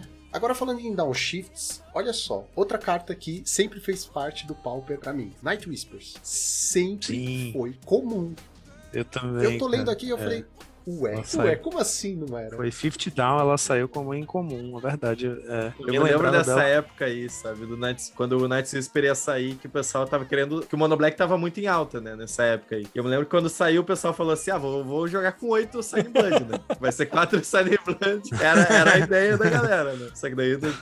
Você começa com, com 4 de. Exato, exatamente. Só vi que na, na prática não era tão bom assim, mas essa que era a ideia quando saiu. É, Night Whisper é uma, cara, é uma carta muito curiosa, porque, tipo assim, essa, esse set aqui, Eternal Masters, né? Night Whisper é uma carta que é muito poderosa no, no Vintage, por exemplo. Enquanto no Pauper, ela não é uma carta que você faz um splash e automaticamente você vai colocar ela. Às vezes ela entra, às vezes ela não entra. Não, não faz sentido em qualquer deck preto ela. Tá sendo boa no Mas Rakdos no- agora, no Hack do Storm. Sim, sim, pois é. No Storm ela é bem importante. Ah, e tá aí. O Storm hoje em dia usa sete cópias dessa, dessa É. efeito aí. Verdade. Porque é um deck que realmente não se importa com a própria vida. Eu achei na época também que o Nimble Mongoose ia jogar demais, porque na época tinha o Canadian Threshold no Legacy. No Legacy. Eu pensei, nossa, vai ter um Canadian no Pauper também, mas daí não, Eu também achei, cara. não foi o caso, né? Chegou a existir por um tempo curto aquele Delver, é, UG Delver Threshold, Sim. né? Que Acho- usava Vapor Snag. Eu acho que o Gilmore fez um 5-0 uma vez com um deck assim, né? Foi, foi. Com, que usava É, o é, Urso também com Threshold, né? Isso, Homem Urso. É. É, mas no final das contas o R ou o B faz muito mais sentido, né, com azul, pra ter uma, Sim. uma cor com o removal. E tem um downshift Exato. aqui que é o do Elvish Vanguard, que na verdade o Elvish Vanguard era raro antes, antes de sair. né? Exato. Eu sabia dessa. Daí ele saiu como E foi uma carta bem importante para bem importante pro Somente. Elvis xingando. Não, e é, uma, e é uma carta assim que, por exemplo, a gente tá falando aí do Night Whisper, que dá a sensação de que sempre foi comum, né? Sempre foi do formato. E outra daqui dessa lista, por exemplo, é o, o Rally the Peasants, que eu nem lembrava também que originalmente era incomum. Mas o Vanguard, cara, é, ela já virou um staple tão forte, tão definitivo no Elfos, que eu não consigo lembrar do deck sem ela. tipo assim, como assim? Como assim Elfos sem, sem essa carta? Eu não sei. Eu acho que jogava com Crusher na época, se eu não me engano. Ah, caramba. Ó, teve uma, um outro downshift aqui que foi até banido por motivos óbvios. Peregrine...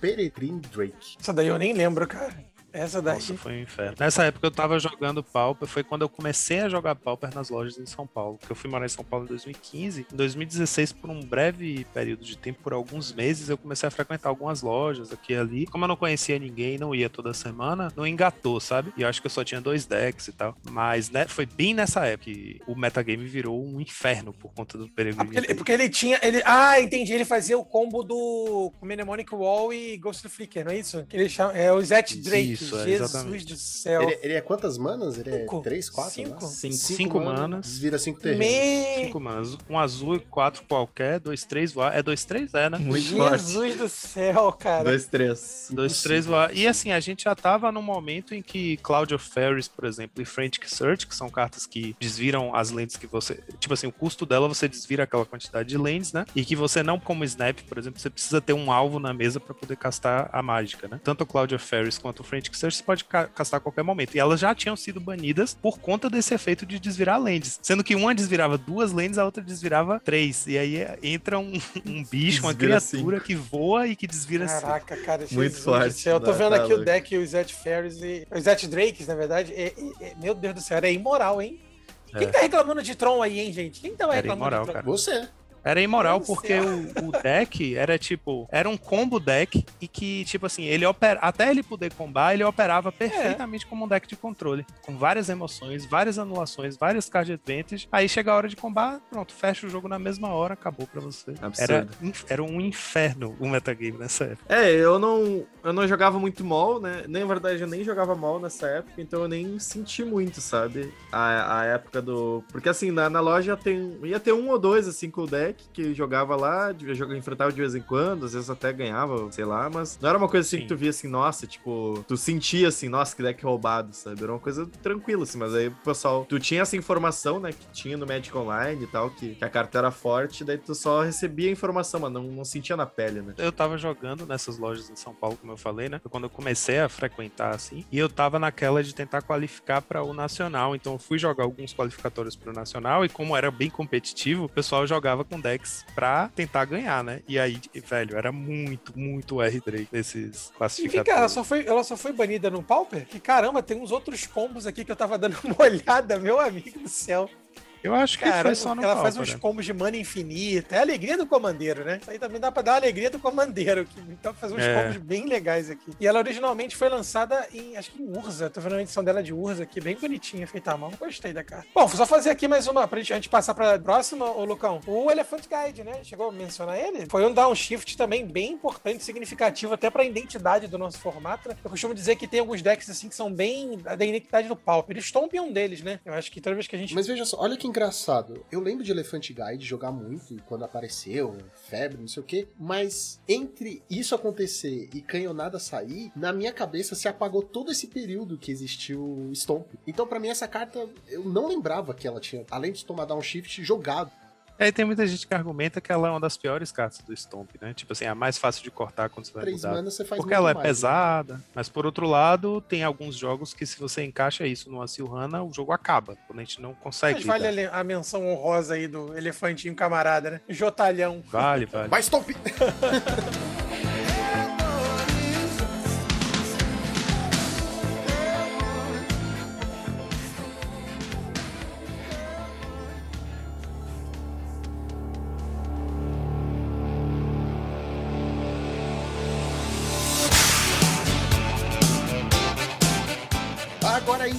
Modern Masters 3 em 2017.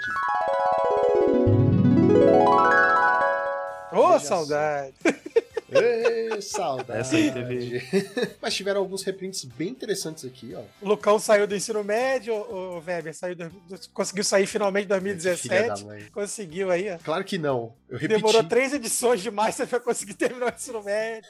Eita. saudade, tempo que não volta. Mas veja só, tivemos reprints interessantes. Tivemos portões que jogam nada, miséria de nada no Pauper. E essa é uma coisa também que eu fico puta com a Dona Wizards, que eu sei que eles estão ouvindo a gente. No Pauper tem interação zero com a porra dos portões. Zero. Tipo, nada. Não, tem um bicho lá que se tu controla três portões, tu ganha seis de Aí, vida. ó.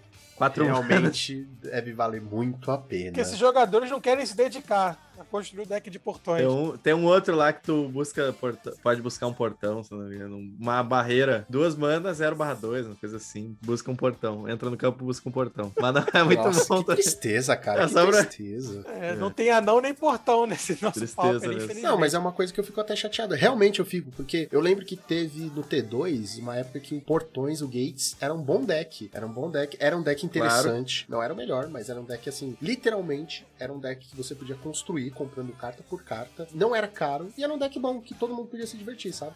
Peraí que entrou mais uma pessoa na nossa conversa. Então, Joaquim, a gente queria saber a opinião do Pitoco sobre portões. É que minha irmã me mandou uma mensagem no celular aqui avisando que ele tava se acabando de chorar na porta Oh, do meu quarto, que meu a porta Deus. tava fechada. meu Deus. Ah, falando em É. portões, Mas é, falando sério, eu fiquei muito feliz quando o Portões jogou no T2. É, foi, ma- foi a época que eu comecei assim, a jogar um pouco mais, né? T2, não Pauper, mas T2. E era um deck divertido e é basicamente isso, divertido. Já falamos tudo que tínhamos que falar sobre Portões, né? São super relevantes. Vocês estavam falando de portões até Estávamos, agora? A gente estava aqui criando toda uma teoria, Meu tá? Deus. É, é, Na verdade, aqui estávamos confabulando possíveis decks. Mas olha, o que, o que realmente veio de reprint, assim, é, são cartas também que vale a pena a gente falar, né? Primeiro que veio aí os elementos que municiaram amado e odiado Tron, né? Como o Ghostly Flicker, o Seagate Oracle, teve um rep, os reprints Mystical Cheat. né? O próprio Mystical Teachings também entrou aí redondo, mas graças a Deus veio uma resposta de reprint também. Não, e Mountain Rain, né? Mountain Rain veio pra, enfim, tentar dar uma segurada, né? Porque eu imagino que a Wizard tenha pensado em algum momento que trazer de volta Ghostly Flicker, Mystical Teachings e, e Seagate Oracle no reprint ia fazer chover tronzada na rapaziada, né? Porque são staples importantes do formato, né? Eu trouxe Terminate. Terminate é a segunda melhor remoção do formato, na minha humilde opinião. Só perde pra Cast Down. tá? Terminate ser a segunda melhor. Cara, não, não concordo, mas enfim. Não, pode, não concorda que você ajuda a gente, velho. Você tá no nosso time, relaxa. Eu quero esquecer o cash down, snuff out, tapa na cara do oponente, várias remoções mais eficientes. Não, no top 3 a gente discute. A gente faz um top 3 e discute. Tá, tudo bem, tudo bem. Vou dar uma chance. Top 3 emoções De de, duas, duas cores, hein? Tá bom.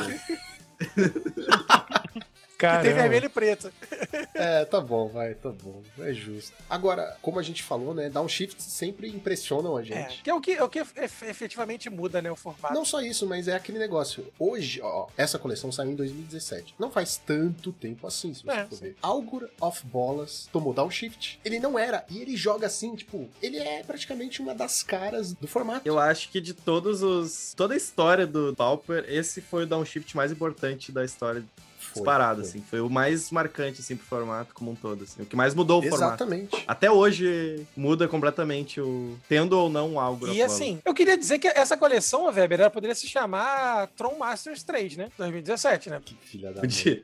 É, porque ela ainda todo- teve o downshift do Jim Hova, né? Olha que beleza. Pelo amor de Deus, cara. É, eu me lembro, cara, quando esse set estava sendo spoilado ainda e tal, que mostrou que Jim Rover Horror ia tomar downshift, eu fiquei, ah, legal, agora tem um finisher bacana pra UB Control. Ó que inocência. Ah, e o Joaquim de Demais. 2017 era bonitinho, né? UB Control, que UB Control, tadinho de mim. E outra que foi bem impactante, pelo menos na época, né, foi o Burning Tree Emissary, que na época se cogitou, as pessoas falavam de banimento e tudo, porque tinha aquelas mãos absurdas dos decks, é, tanto o RDW quanto o Stomp, né, que era fazer Burning Tree, Burning Tree, Burning Tree e outro bicho de dois Ah, no final, quem segurou o Burning Tree foi o Algor, né? No final das contas. Veio junto, né? Foi. A gente nunca teve o Burning Verdade. Tree sozinho sem Algor no formato pra gente ver o estrago que ele faria, né? Eu me lembro que antes de sair Magma Jet, eu tava querendo Magma Jet. Eu tava, eu tava até falando, ah, Magma Jet podia ser Pauper e tal. Daí eu me lembro assim que, nossa, eu só queria que o Magma Jet fosse Pauper, porque eu jogava de Burn, né? Daí eu tinha um amigo, que, o Ivo, que ele era mais experiente, e falou assim, ó, nossa, o sonho é muito baixo, né? Daí hoje eu entendo o que, que ele quis dizer, né? Porque eu queria Magma Jet no Pauper meu Deus. Não, eu lembro que quando ela saiu também, eu achei incrível. Meu Deus, Magma Jet vai ser comum, que massa. Sim. Tipo, hoje em E dia... ela não joga em lugar nenhum hoje. ela chegou a jogar no Burn por um tempo, né? Era uns O duas pessoal cópias. colocou de teimosia, né? Chegou, mano. É, de teimosia. Eu coloquei jogou, também, teimosia pura. Weber realizou o sonho, vai jogar, Magma Gente. Mas não faz sentido, vai jogar esse troço. Ainda bem que a gente cresce, não é mesmo?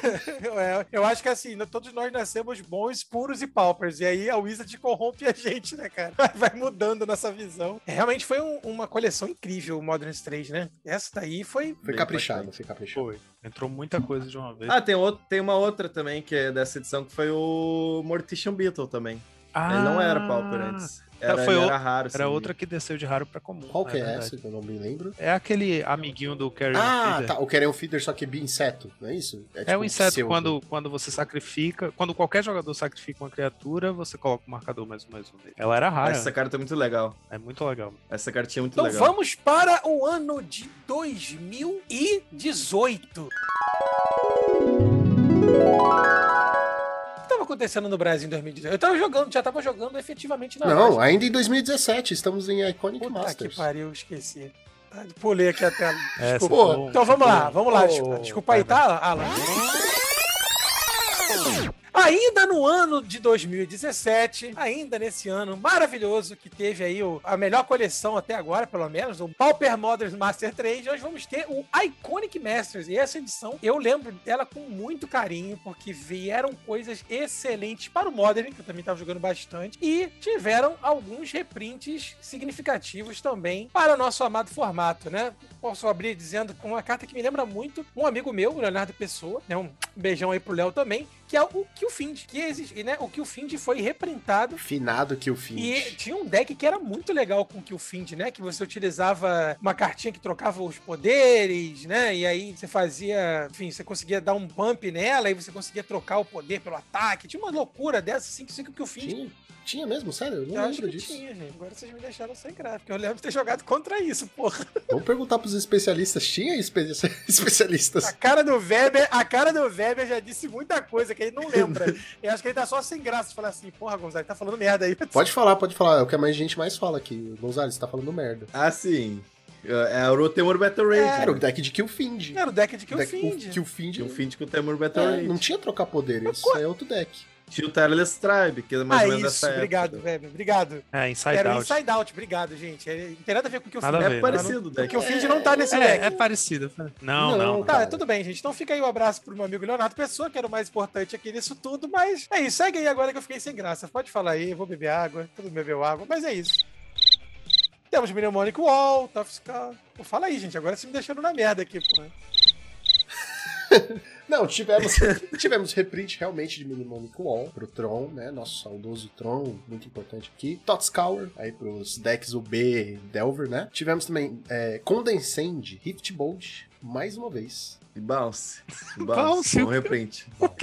Eu que fiquei tentando decifrar eu o que tava é tentando, eu li aqui, eu li Bounce. Não existe uma carta chamada carta é Bounce. Eu fiquei assim. aí que eu entendi que é Bounce Lands.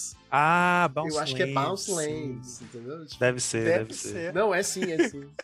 É, é Sim. é sim. Bom, bom É, ser eu vou até apagar aqui for, na lista, porque, né, whatever. Não, Bounce Land é, é bom no deck certo, mas não é como se todo mundo tivesse atrás de Bounce Land. Só a gente do Pauper usa. Agora, de Downshifts, eu acho que não teve grandes coisas, né, de Downshifts. Teve. Seeker of the Way. Caramba, Sicão? Seeker of the Way foi o mais importante. Secret of the Way, cadê? Ah, tá aqui, É. realmente. Esse foi um dos mais importantes. Foi o. Ô, é. gente.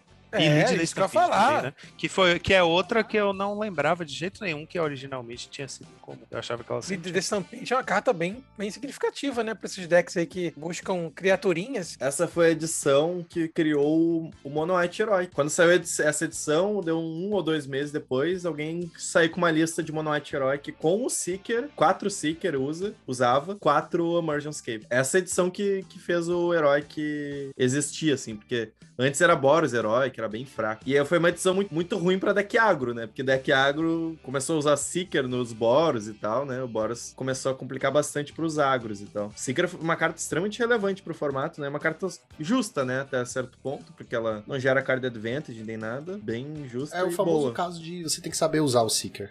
Não adianta só ter ele na mesa. Ele na mesa, sem você saber como utilizar, tirar o máximo proveito dele, é só uma carta. Verdade. É um clássico exemplo disso é no próprio Boros Bully aí, que Weber é um especialista. Muitas vezes nas principais matches, é, saber a hora de baixar ele é super importante. Tipo, deixar pra baixar ele quando você tiver uma mágica, nem que seja, se puder fazer duas mágicas à toa só pra poder pumpar ele em resposta a- ao burn que o oponente pode ter e tal. Às vezes fazer um seeker cedo demais vai te custar o jogo que ele podia ganhar, né? Porque o lifelink é bem importante. É, mas foi uma coleção até bem quietinha, né? Próximo, acho que a gente. Essa edição como um todo, ela flopou demais, assim. Tipo, até questão de vendas e tal. Foi- acho que foi a edição Masters, assim, com menos... Até, até falando sobre as míticas e tal, que lançaram ou reprintaram, foi a mais fraca de todas. Mas também assim. teve o clássico acontecimento de Seeker e Lead sempre serem Pauper e não eram, né? É isso que é engraçado. A gente não acaba esquecendo e eu vou bater nessa tecla até, até o fim desse podcast, porque, cara, eu acho que é uma coisa que marca.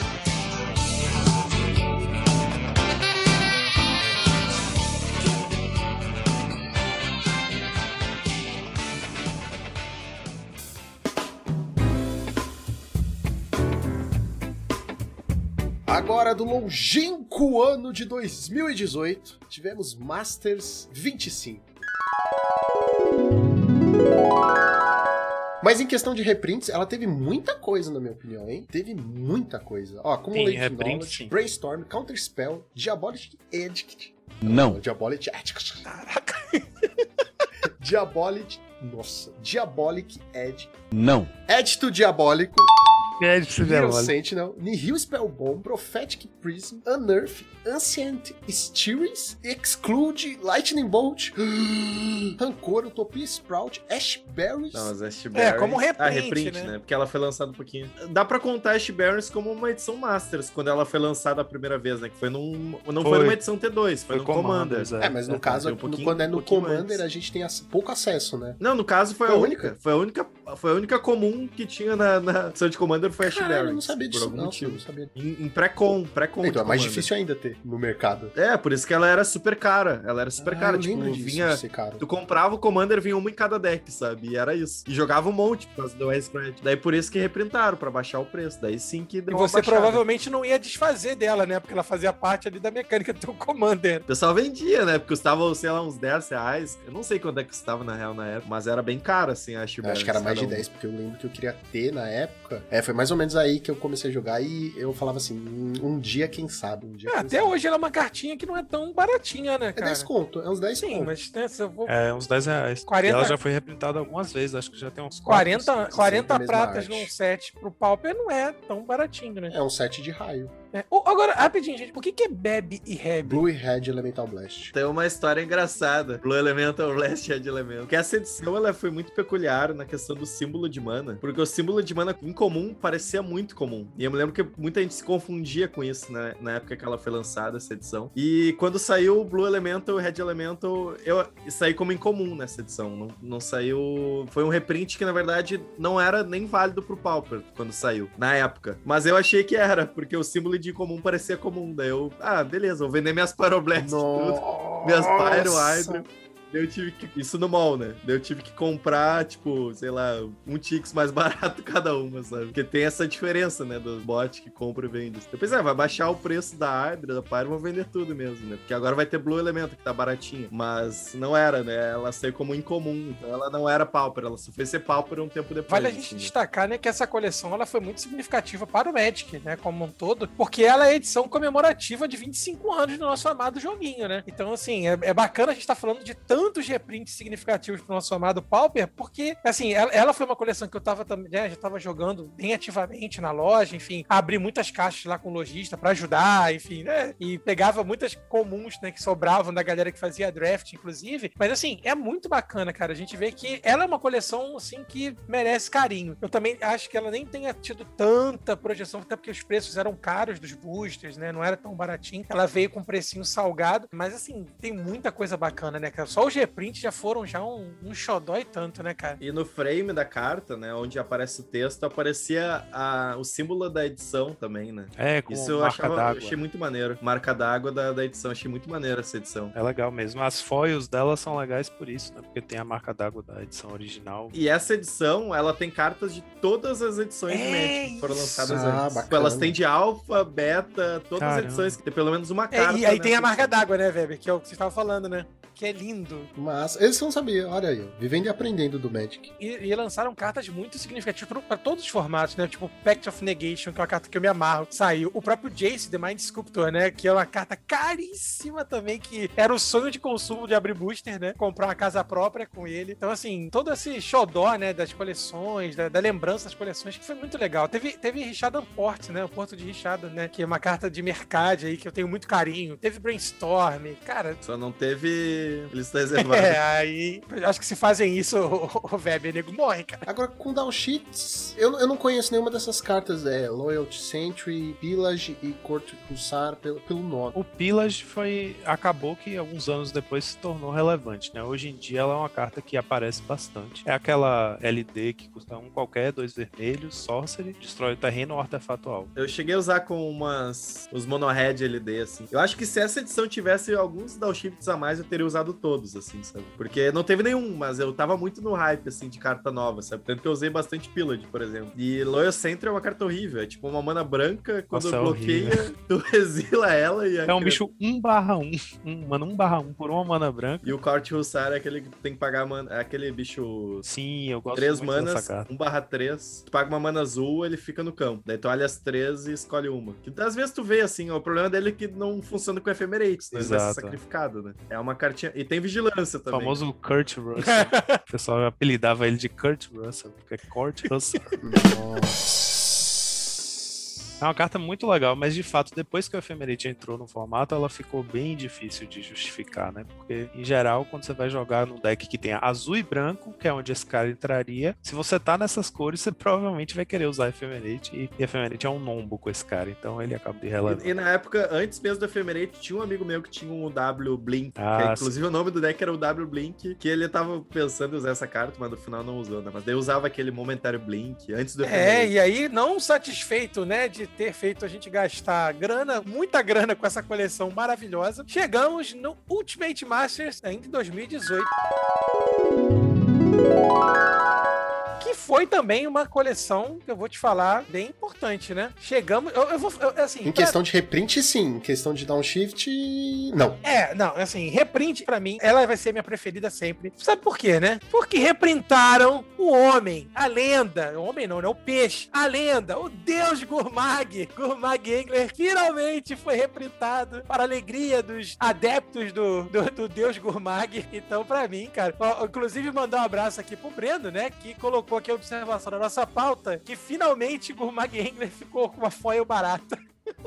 Foi muito importante, né, gente? Que a gente vai ter, vou chamar atenção aqui, né? O próprio Gourmag Engler e o Chainless Eggs. Então, pra mim, o Chainless foi Exato. também, assim, cara. Era, Era caro. caro.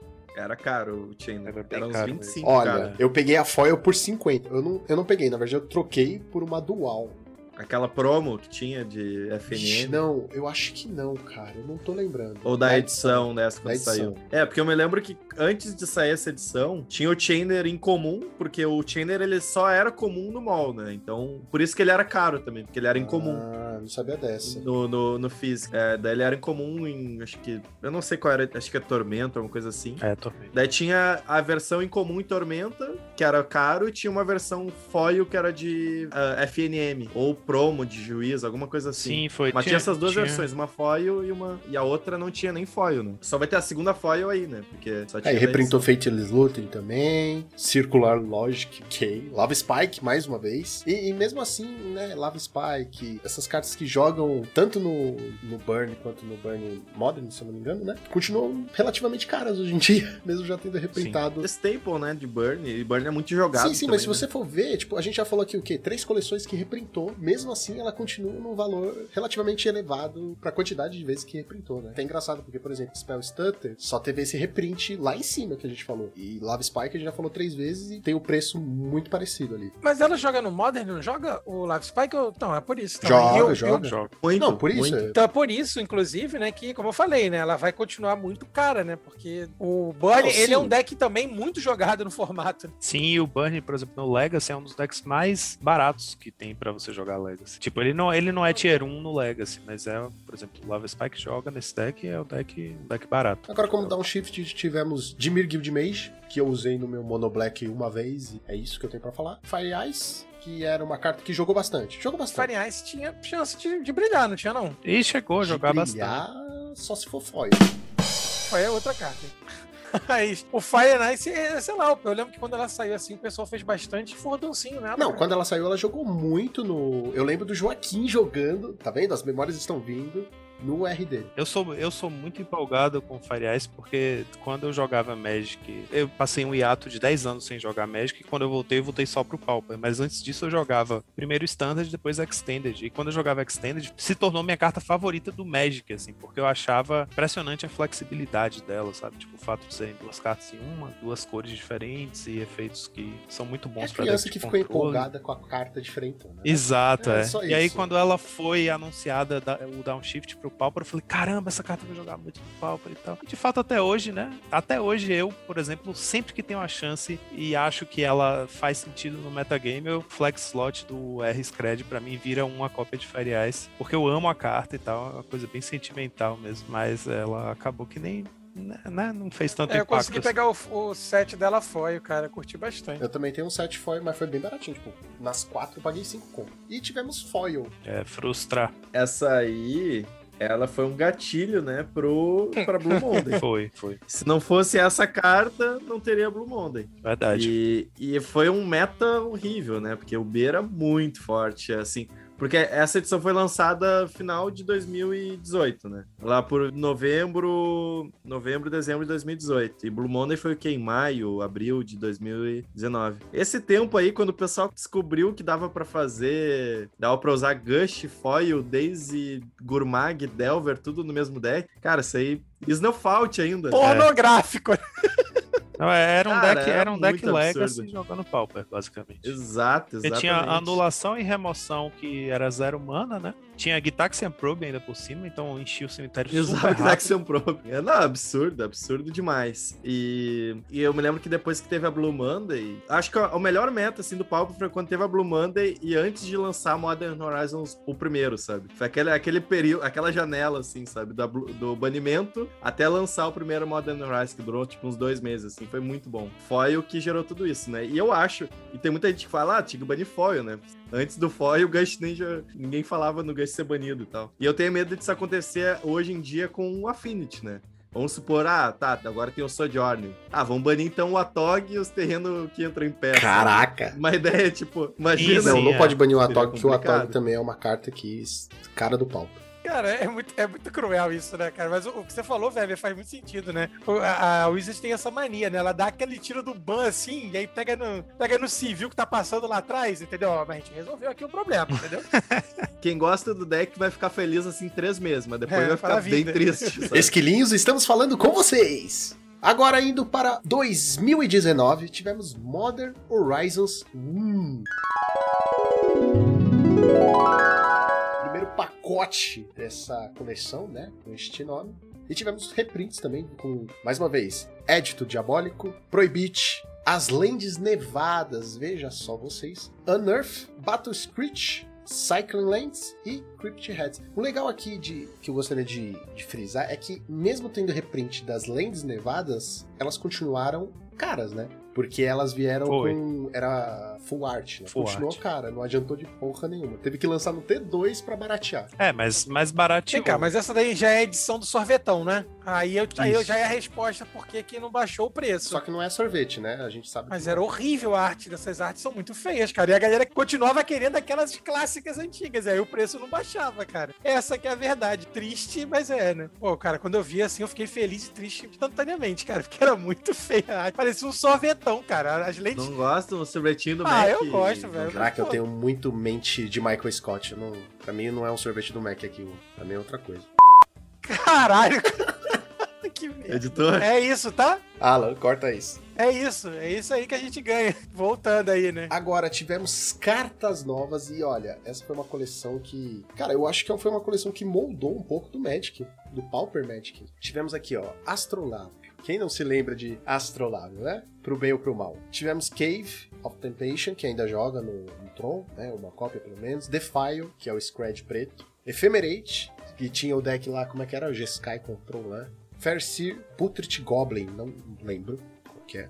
Tut Goblin é o Goblin preto que funciona pro, pro combo, deck de combo, né? Mogwarts. Hogwarts. É. É o, o Goblin com Persist. É que ele só começou a jogar de fato esse ano. Causa of Revelation, que É um bom sideboard. Ah, mas apareceu. Savage é. Swipe. Essa é a, Não, essa é, a super patada? importante. Essa moldou, essa daí fez o Stomp ganhar uma ferramenta importantíssima. É, É a patada. Ah, patada. Pô, Eu vou falar, o cara que fez essa pauta, que é o Brendo, colocar em português na próxima, porque meu inglês é terrível, gente. Eu não lembro. Patada. É, foi patada, pô. Patada selvagem, é. Não, essa carta, essa carta foi realmente muito Veio importante. também Weather Storm, pra alegria dos birds, Windway e Blade Back Sliver. Essa coleção veio bastante coisa que ainda joga muito. Engraçado que Ephemerate é uma carta, tipo assim, por exemplo, você olha pra Cave of Temptation, né? Ela é uma carta que filtra uma mana, ela funciona como se fosse um Prophetic Prism, né? Só que ela tem uma habilidade adicional que fez ela substituir todos os lugares onde as cartas que eram funcionalmente iguais a ela jogavam. No Tron, aí às vezes algum outro deck de Big Mana, assim. Mas enfim, ela passou a ser substituir a outra por causa da habilidade adicional dela lá, que paga 4, vira, sacrifica, coloca dois marcadores mais um mais um na criatura alvo. O Ephemerate é como se fosse essa Cave of Temptation, porque existia uma carta chamada Cloud Shift, né? Que custa um mana branco, instante, a criatura alvo que você controla, exila e entra em jogo de novo. Só que o Ephemerate, por ter o rebound,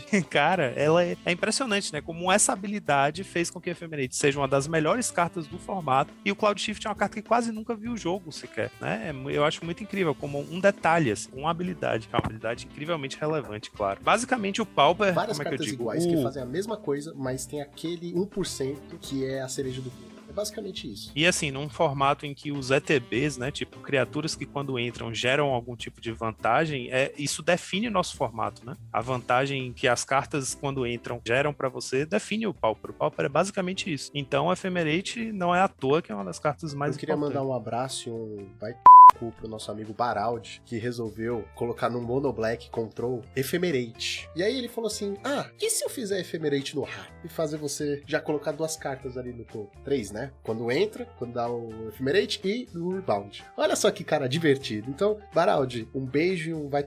Porra, era terrível. É, não, era, era só pra Tron. Não derrotava mais nada, só derrotava Tron. E é só o que precisa derrotar, né? Mas é. A Defile é uma pena que não veja mais tanto, tanto, tanto jogo. É, no Mono Black ela ainda vê bastante, né? Uma carta bem significativa, né? Eu acho que essa foi a primeira edição que fizeram cartas, né? O design das cartas especificamente pro Pauper, e essa eles devem ter feito exatamente pro Mono Black, sabe? Ah, vamos fazer uma carta pro Mono Black. É, bem significativo, mas é aquele negócio do, do Mono Black, né, mano? Se você flodar. Se você flodar, não. Se você zicar, ela é um, desfigurado. No máximo, ela é um desfigure. E isso é muito triste, tá ligado? Ela ainda vê jogo no Mono Black. A gente é que não vê o Mono Black ver jogo. Boa definição. Mas é, é que é engraçado, né? Porque ela é uma carta 880. Ou ela vai ser uma picada de injeção, ou ela vai ser uma bazuca. Mas, mas de fato se tornou um staple, né, pro Mono Black, assim, porque remoção de, de um mana, o deck já usava às vezes uma, duas cópias de Deadweight ou Defile, mas basicamente o grosso das remoções do Mono Black eram dois É, eu lembro que quando saiu, a galera pirou. Eu pirei, eu, que- eu, mano, eu ainda quero pegar 4 Defy ou de frame, porque eu acho muito foda. Mas foi uma coleção, gente, que trouxe muita coisa boa. É, e foi impactante também, né? Eu sei que ela gerou, ela gerou o Justa, bundle- não, foi uma coleção justa. Tirando o Astrolábio, foi Então, mas até coleção isso eu acho importante, né? Porque assim, o Astrolábio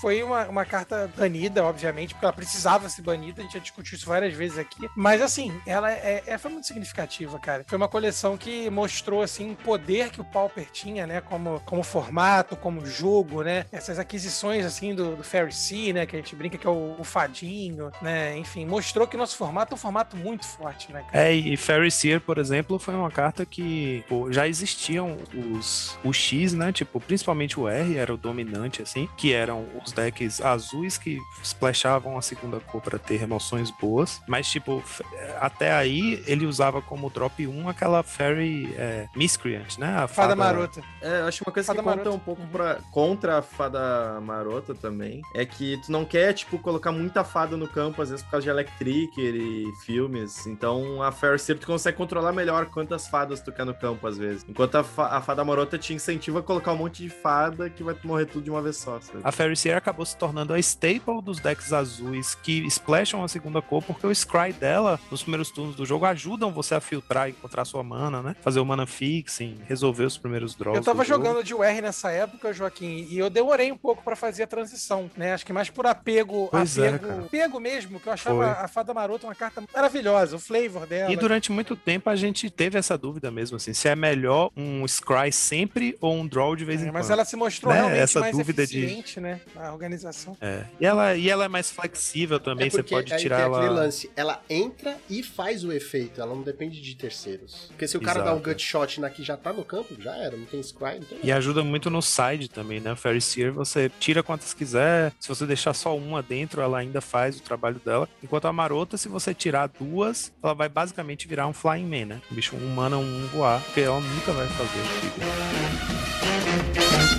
o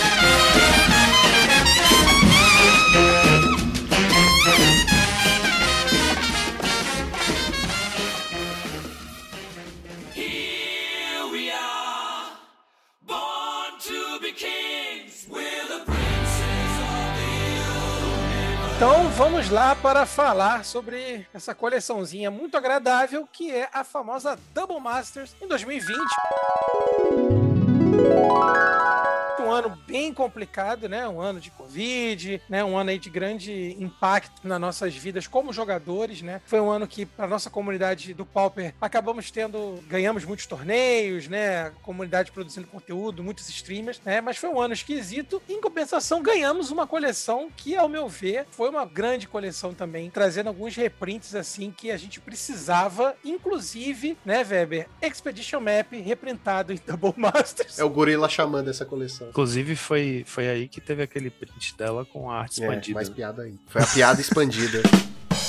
Como reprints, ela trouxe grandes coisas como Ancient Steerings, Brainstorm, Chromatic Star, Expedition Map, claro, Temur Battle Rage, Traben, né, a senhorinha, Gonzales tanto adora, as Lands, que, cara, vieram a loucura, né, trouxeram as piores artes em borda preta e trouxeram artes fodásticas, caras para um caralho. Ashberries mais uma vez reprintado, tivemos Crop Rotation, que quem não pegou na época se danou, porque, né, Sim. é a carta que tá substituindo o mapa. Galvanic Blast eu nem lembrava que tinha reprintado, mas Oblier, que eu ainda não peguei, mas pretendo pegar, reprintou também, que era uma carta estupidamente cara, não que esteja barata hoje. É engraçado porque essa carta era uma carta que, o- que o pessoal pedia muito, né, Pra ter um reprint no Pauper. E o engraçado é que no mesmo set que essa carta foi finalmente reprintada pra baratear, foi lançado o Cast Down como Downshift. E aí o Cast Down virou a remoção que, tipo, pô, você pode usar Cast Down, você vai usar o bilhete pra quê, pelo amor de jogar Deus. no Mono Black Devotion. E para por aí. Inclusive também. foi aí que ele teve uma errata de texto também, né? Mudou bastante o efeito da carta. O The Professor spoilou essa carta, né? Quando ela ia sair pro, pra essa edição. Mas teve uma errata que faz muito sentido, né? Deixou a carta bem. Até deixou ela um pouquinho melhor, talvez, contra a Stomp, dependendo da situação. Não Qual triga que foi a o. errata? Ela começou da phase out na, na Ela criatura. removia antes, era isso? Antes ela. Antes exilava. exilava e voltava Ah, tudo. Com as auras. Aí, aí o texto era o texto era super complicado, porque tipo, ela voltava virada do exílio e você tinha que ter separado todas as auras que estavam encantadas nela e quando ela voltava você colocava as auras, as auras todas de volta. Então o texto era super bagunçado, porque era uma carta muito antiga. Então a forma mais elegante que eles tiveram de atualizar esse texto foi fazendo uma mudança no efeito da carta. Então em vez de fazer esse exílio, você dá phase out na criatura. Significa que quando ela volta, ela volta no estado que ela saiu. Então as auras são automaticamente É, eu acho que é até mais simples pra quem quer começar, né? Sim. E quer pegar essa carta, ficou bem mais simples. Às vezes é difícil explicar o que é phase out, mas é muito melhor do que essa coisa aí que você falou que eu não entendi. Mas como é. downshifts, olha que interessante. Como o Joaquim falou, veio o Cash Down, que é a melhor carta de todos os tempos. Change My Mind. Tivemos a Braid, que também, né, pro, pra alegria dos Affinities da época. E tivemos Bonnie Picker, que foi uma carta que muita gente queria jogar, muita gente usou, mas que O Bonnie Picker, cara, é uma carta que me dói no coração, porque eu acho ela o máximo, cara. Eu achei essa carta sensacional.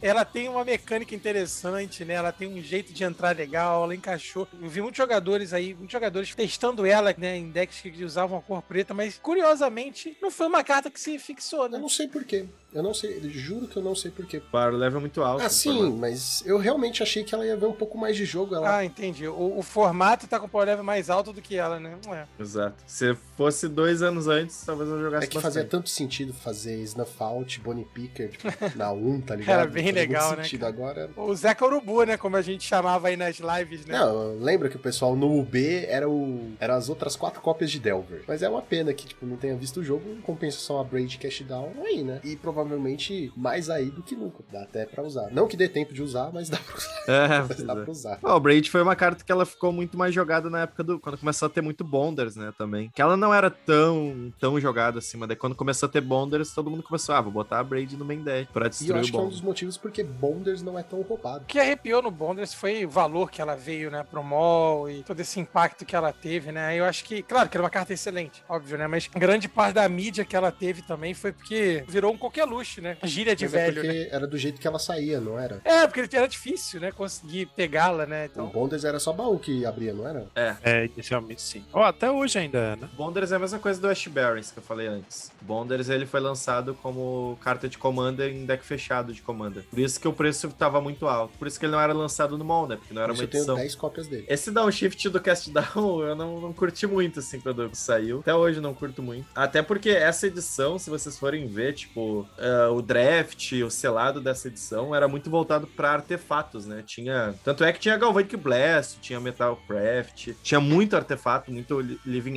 Weapon também, aqueles equipamentos e tal. Então, eu sempre achei que em vez do Cast Down, faria muito mais sentido se fosse Go for the Throat no lugar do Cast Down. Faria muito mais sentido. E seria uma carta que seria tão jogada quanto. E seria um pouquinho mais justo, assim, do que Cast Down. Go for the Throat é destrói não artefato É. alvo, né? Instante Mesmo custo, instantânea também, destrói não artefato. Em vez de destruir não lendária, né? Porque a gente não tem lendária no formato. né? Até faria alguns. Até faz algum sentido a questão do cast down, porque nessa edição tinha bastante lendária. Principalmente as raras. E como era Double Masters, né? Vinha duas raras, tu tinha um monte de lendária no teu deck por causa disso. Mas faria mais sentido se fosse Go for the Eu Throat, amei acho. ter cash down no formato, cara. Eu não, eu não consigo. Quando saiu, eu fiquei com um sorrisão de orelha a orelha. Pra quem usa a carta, é tipo é um Doomblade que não falha, tá ligado? Um Doomblade sem, sem drawback. O drawback é custa 2, né? Duas, duas mana é, um- é uma tonelada de mana, mas, mas esse é o drawback, né? Só que custa duas. Tirando isso, ela mata A gente tudo. não fala de Doomblade aqui, porque eu tinha umas 20 cópias foil e depois que saiu, depois que saiu, agora eu tenho um peso de papel foil. Fosse Go for the Throat, talvez Doomblade ainda jogasse. Talvez os decks us- iam usar, tipo, uma Doomblade e uma Go for the Throat. E não, tipo, Verdade. cast down e acabou, não tem que pensar, sabe? Daí acaba, o- acaba o espaço pra deck build, não tem deck building, sabe? Vai lá, bota cast down e acabou. Não, não precisa pensar. Tem que usar o Ramirez de Pietro, né, que é lendário. Muito legal isso. Essa carta virou um meme Sim. por causa dessa e história. ela é maravilhosamente charmosa, né, cara? Diga-se de passagem, né? Down. Ramirez de Ramirez de Pietro. Pietro. É muito engraçado. É um nome assim que, meu Deus. E no final de 2020 tivemos Commander Legends. Que trouxe aí, né, uma cascata de cartas novas. Mas falando em cartas novas, foi uma coleção assim que eu acho que alterou bastante o, o jogo, né? Trouxe o deck do Jundão da massa, que, gente, maravilhoso esse deck. Eu gosto bastante também. cara. Eu acho um deck incrível, apesar de que o criador dele andou meio desgostoso com o deck, então em honra a ele eu não joguei mais, eu até desmontei o meu. Santos Dumont também, cara. Passou um momento de dúvida e paura, cara, por causa do avião. E tá aí, fez o avião. Desanima É, mas eu não compro avião, né? Eu compro carta de O Magic. deck é lindo. Mas como cartas novas trouxeram o Altsauro, né? Que é a carta assim, terror da- das fadas. Trouxe também os novos monarcas, o azul e o vermelho. E o Nossa, artefato. teve verdade, teve o, teve o monarca artefato, eu nem lembrava disso. Ele quase não, Não, joga. ele não né? joga. Quase não joga seria tipo assim, existe um deck que usa. Seria legal se esse fosse o único monarca, sabe? Tipo, só tem esse. Só, só o Trone. Daí todos os decks vai ter que usar esse. Cara, é, eu não acharia ruim. O, o foda, o foda, olha como a Wizards não, não sabe pensar nas cartas. Eles fizeram o, o azul, e até na época que saiu eu falei isso, o cara tem travessia de monarca, velho. Por quê? Por que, que o azul precisa disso? Ele não precisa. Muita sacanagem. O cara é uma guilhotina, né? Ele tem uma guilhotina. Travessia de monarca. Só pode, cara. Não faz o menor sentido isso, cara. Ele podia ser igualzinho o branco, tipo, entra, ganha monarca, acabou. Acabou, é isso, tá, tá bom. Ele já é um 3-3, tá ótimo. Tá ótimo. Não, tem que ter uma habilidade de filha da puta aqui pra galera, né, continuar reclamando do azul. Também tivemos, né, o Champion of the Flames. Ah, é aquele cara que recebe mais. Ah, não lembro, cara. Não lembro o Não efeito. esquece, É um bicho. Mais dois, mais dois para cada equipamento e aura que ele tem. É. uma Ah, é aí. verdade, é o maninho todo raivoso vermelho. Ah, tô ligado qual que é. Sim, foi um downshift. Tivemos Benevolent Blessing, se eu não me engano, é aquela que joga, né? No. Como chama? heróico, né? Essa carta aí. Que é a redundância da. É tipo o Chomanos Blessing melhorado. É, isso, é a redundância melhorada. O que mais tivemos aqui de cartas novas relevantes? Tivemos o Maelstrom, que eu só vou citar aqui por causa do nosso amigo Juan. Um abraço aí pro, pro Juan com esse deck maravilhoso que ele tá montando. Agora, como downshifts, ah, o, o upgrade na verdade foi reprint, né? Reprint. Tivemos E o ance- Cast Down também. E Cash Down também, é verdade. Tivemos aí Ancestral Blade. Aquele equipamento branco, um qualquer, um branco. Ele dá mais um, mais um pra criatura equipada. Ele, quando ele entra em jogo, você cria um token 1-1, humano soldado, que fica equipado. Então, ele entra como um bicho 2-2 e por um mana você equipa ele. Tivemos também a remoção global, a segunda remoção global do Pauper, né? Porque tínhamos pestilência e agora temos aqui a canhonada, né? A famosa canhonada que, quando saiu, matou o Stomp de uma maneira que eu nunca vi. Ó, eu vou falar pra vocês uma coisa. Essa coleção, ela reviveu uma das coleções que eu mais gostei do Magic, mas que tinham as malditas raras de Ixalan, porque eles pegaram e deram uma função. Né, para as cartas de Ixalan, que não viam jogo nem nada, e essa entrada aí do Canhonada, cara, foi revolucionário, cara, foi uma remoção. Obrigado, Ixalan, por ter cartas que ninguém usou na época e agora faz sentido. Eu, eu não sei até que pontos a gente pode dizer que é revolucionário uma carta. Quando ela mata um deck inteiro é foda, né? Vocês acharam que foi revolucionário? Eu achei, eu achei que foi bem impactante pro formato, assim, né? Se tornou uma da, a principal remoção global, assim, pelo, pela velocidade dela, três manas, instante. O mais perto dela que a gente tinha era o Evincar's Justice, né? Que quatro manas dá dois de dano em tudo, só que dá dano nos jogadores também, né? Ou seja, Stomp fazia festa nessa época. aí. E tem uma que eu esqueci de colocar aqui nessa lista, que foi o Fall From Favor, né? Porque não tava no Scarfall porque tá banido. Fall from Favor. É, o famo... É, Nossa. famosa FFF, meus amigos. essa foi uma carta que eu fiquei tão feliz de esquecer. Essa é o Shatterstorm de Commander, É, de exato, Commander Legends. exato. É bem É. isso, cara. Eu acho que. Eu não sei nem. Eu não, eu não consigo nem falar os motivos porque eu odeio ela. Ela me dava ódio, porque quando apareceram as primeiras imagens da galera jogando, você só via essa carta no campo. Às vezes o cara fazia em cima do próprio bicho pra receber o monarca de volta, e em cima do outro, não sei o quê, e ficava aquela putaria. Às vezes era uma criatura em jogo com cinco cópias de Fall From Favor, né? Tipo, eu fiz no seu bicho, depois você fez pra ganhar um monarca, eu fiz de novo. Saudável. Eu acho que eu prefiro os esquilos do que FFF, porque, sério, é- é- aí vira putaria. Quem fizer três manas primeiro e. Ah, não, foi, foi bem absurdo. Eu acho que foi. A diferença é que Fall From Favor é uma carta roubada para o X. Ou seja, é muito mais roubada quando a carta é roubada no X. E o Skillos é uma carta roubada, mas perde Eu para o discordar da sua frase, porque ela também era boa para o Mardu molhado. esse- essa obra de arte criada pelo Adepto. Madu molhado é muito bom, né, cara? É, mas o, o Fall From Favor e o Chatterstorm tiveram uma coisa muito semelhante, que foi o fato de que quando ela foi mostrada, todo, universalmente, todo mundo que joga Pauper, quando viu as duas cartas, reagiu da mesma forma, né? Tipo, meu Deus, por que que eles estão fazendo isso, cara? Tipo, um Monarca azul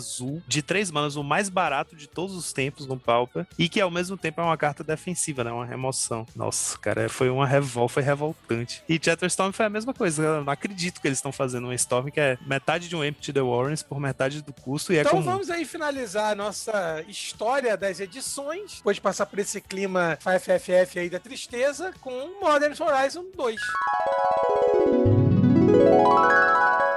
Foi, vamos dizer assim, no mínimo emblemática. A gente chegou a fazer aí um episódio sobre a coleção, né, falando um pouquinho. O Weber também, né, já fez aí as suas análises no canal, né, botou seus pareceres técnicos, mas foi uma coleção assim que trouxe pra mim duas cartas que vão também entrar para a história do Pauper. Shatterstorm e a Salamandra Sapeca, a companheira do- da- dos viajantes ali, que é o Sojourner, né? Então, o que, que vocês acham aí dessa coleção? O que, que teve a mais aí que passou pelo crivo? Porque pra mim, isso aí foi tão impactante que eu já esqueci todo o resto. A Affinity tá, tá forte, né? Porque eles. Cara, eu não sei por que, que eles quiseram fazer uma, uma edição tão forte para artefato, assim, né? Porque eles resolveram dois problemas do Affinity de uma maneira só, sabe? Que é o Affinity perder pra Gorila Xamã. Não, três problemas. Perder pra Gorila Xamã, já que o terreno é indestrutível. O segundo problema, as manas. Que antes o Affinity tinha os terrenos tudo de uma cor só. Daí botaram terreno de duas cores e é indestrutível. E também o Sojourner, que ainda fixa as manas e ainda por cima ele resolve o problema de, de ameaça, sabe? Que às vezes tu ficava sem ameaça, teu oponente matava tudo e acabou. Agora não, agora tu tem muita ameaça sobrando pro que quiser, sabe? Tipo assim, a- o set acabou de sair, né? Faz umas duas semanas, mais ou menos, que ele tá em vigor. E eu achei muito impressionante porque ele saiu numa quinta-feira no mall, os drafts. Nos challenges do fim de semana, ou seja, dois dias depois, no sábado, no domingo, a gente já viu o impacto do set muito nitidamente, né? A gente que faz análise de metagame aqui toda semana, foi muito brutal, cara. No domingo, depois do lançamento do Modern Horizons, o set há três dias é, disponível no mall. E o deck mais jogado do Challenge foi o Affinity com 33%, foi um terço dos, do metagame, foi Affinity. Assim, eu acho difícil dizer, sinceramente, assim, é, né, falar sobre quais foram os impactos desse set pro Pauper, porque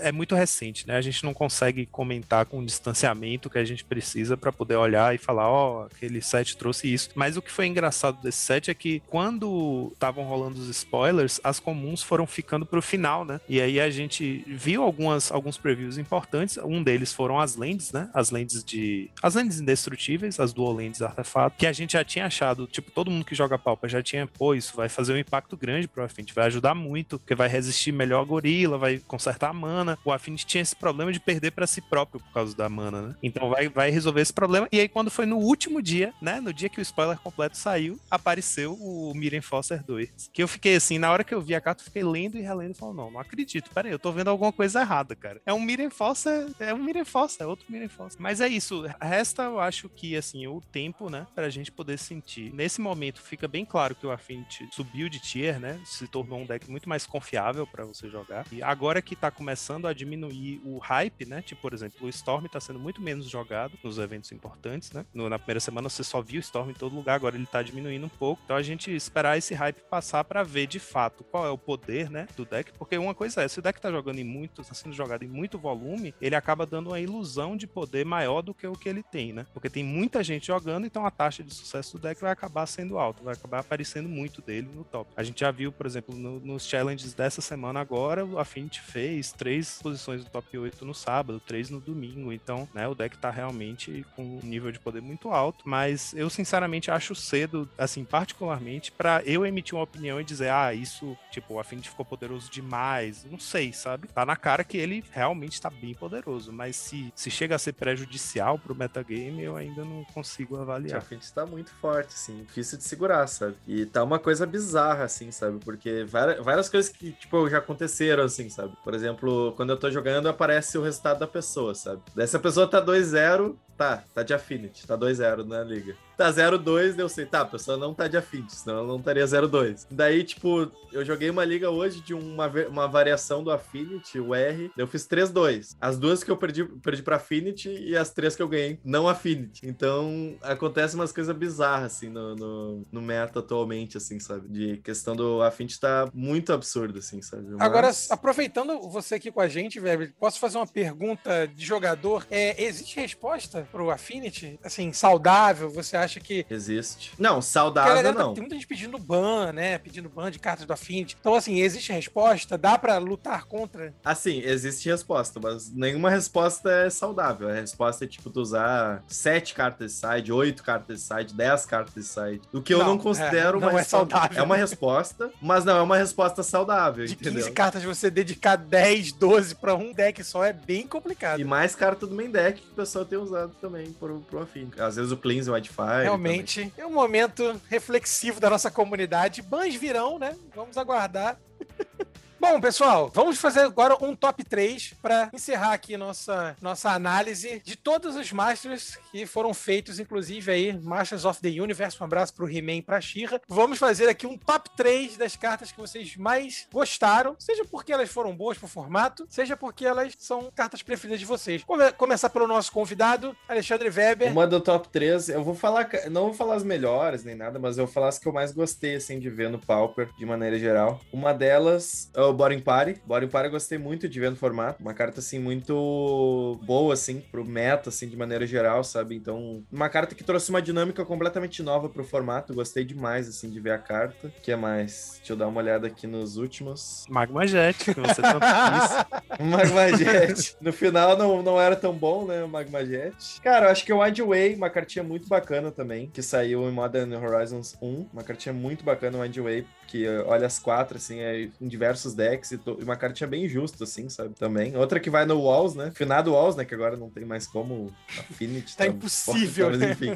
Cara, eu vou botar aqui Pillage. Gostei bastante de ver Pillage. Mais pra Monohead do que. Monohead LD. Do que como tá sendo utilizado hoje pra pra tentar parar os Affinities. Apesar de que também é uma opção Muito válida. bom, muito bom. Joaquim, eleja aí as suas três cartinhas, seja de downshift, reprint, fala aí pra gente. O meu top 3 foi focado em impacto. Então eu trouxe Augur of Bolas, né? Porque, enfim, a gente já falou sobre ela, uma carta que virou staple nos decks azuis. Como ela gera um valor absurdo, né? Se você consegue bater com ela e fazer o ninja, o ninjutsu, voltar ela pra sua mão, ela vai entrar de novo e tal. Ela tem, ela pode jogar de uma forma agressiva, né? Nesses tempo decks aí, e pode jogar de uma forma defensiva nos decks de controle. Enfim, um bicho com um corpo 1/3, um ótimo bloqueador e que gera vantagem. Realmente, inevitavelmente ia haver muito jogo no Pauper. O Ephemerate, que foi outra que a gente também já falou bastante dos méritos dela. É uma carta que muita gente considera forte demais para ser comum. E ainda mais porque o nosso formato, né, como a gente já falou, é muito baseado no- nos ETBs, né, nos efeitos quando as criaturas entram no campo de batalha. Então, uma carta também que moldou bastante o formato. E a última é o Cast Down, a remoção favorita aí do Lucão, porque de fato, né, o drawback dela é inexistente no nosso formato. E como o Weber falou, ela faz sentido ser comum porque veio num set em que existiam muitas cartas lendárias. Acabava que ela sendo comum não era tão overpower assim no, no Limited, porque você ia ter vários alvos que ela não ia poder pegar. Só que no Pauper é basicamente destruir criatura alvo. Que antes a gente só tinha isso no Terminate, por exemplo, né? Que é uma carta bicolor, muito mais difícil de castar. Acabou que o Cast Down virou a remoção mais universal do nosso formato. E vou eleger as minhas três cartinhas preferidas aqui. Não é nem o top 3, né? A gente tá- não tá colocando em posição aqui, só, né? Dizendo mais ou menos o que a gente gosta. Vou começar com o Fadinho Sensato, o Fairy Seer, né? Que é uma carta também muito impactante, uma carta que eu me amarro demais, né? Seja porque eu acho que ela é eficiente, ela substituiu uma fada que eu tinha um carinho grande, que era a fada marota, seja pelas narrações que eu sempre brinquei com ela, né? Com o fato dela ser uma fada homem, né? Um fadinho, né? Então, pra mim, Fairy Seer é uma carta que eu gosto bastante dela. É a Braid, pra mim, sem sombra de dúvidas, foi um downshift muito importante no Double Masters. Assim, teve um, um efeito importante pra gente ter recursos, né? Eu acho que, como a gente estava falando, né? O Pauper ele acaba sendo muito impactado por conta da chegada de algumas cartas, né? E ao mesmo tempo a gente poder ter recursos ao invés de dar ban, sempre me agrada, né? Então, por mais downshifts que permitam a gente ter recursos no Pauper, e vou encerrar homenageando aí o meu novo Xodó deck, meu pet deck, com o Rally dos camponeses aí, o Rally the Peasants, que também foi um downshift que eu acho muito bacana, que tornou possível o Boros Bully ter um finisher muito eficiente, com um flashback, né? Você fazendo aquelas passaradas voadoras terríveis. Então fica aí minha lembrança para o Rally the Peasants aí, que veio como downshift em Eternal Master. Certo, pessoal? E Lucão, e aí? Bom, o meu trio da alegria seria a Braid. Quando saiu, eu fiquei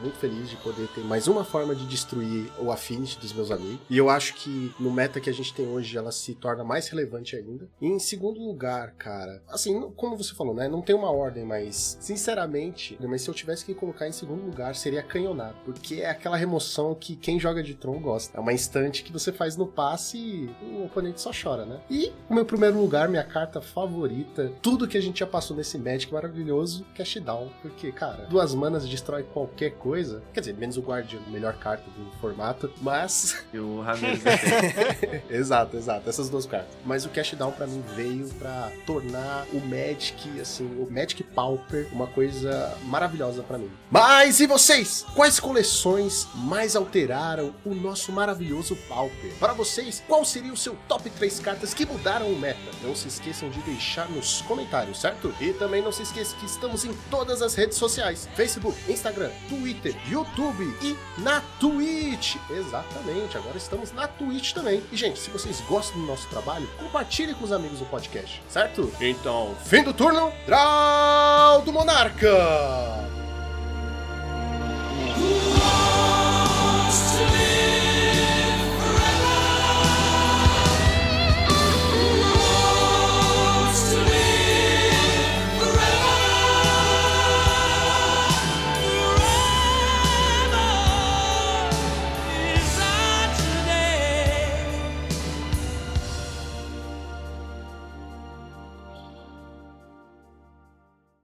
Olha só, eu, eu acho que eu vou fazer fe- o encerramento. O que, que vocês acham? Aí depois, se o Lucão quiser, ele regrava, né? Que acabou, né? Deixa eu falar mais alguma coisa? Não.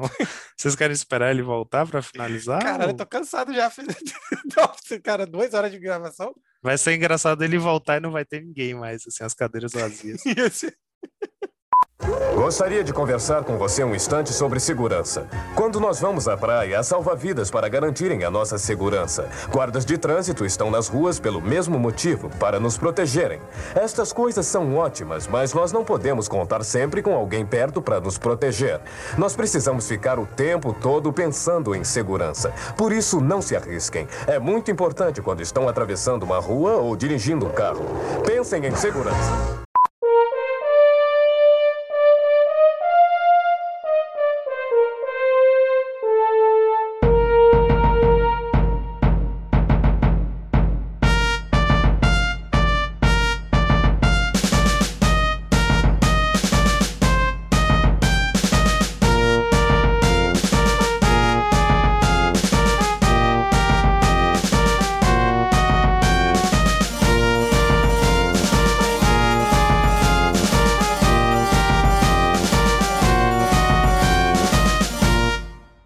Podcast foi editado por Monarques MTG Produções.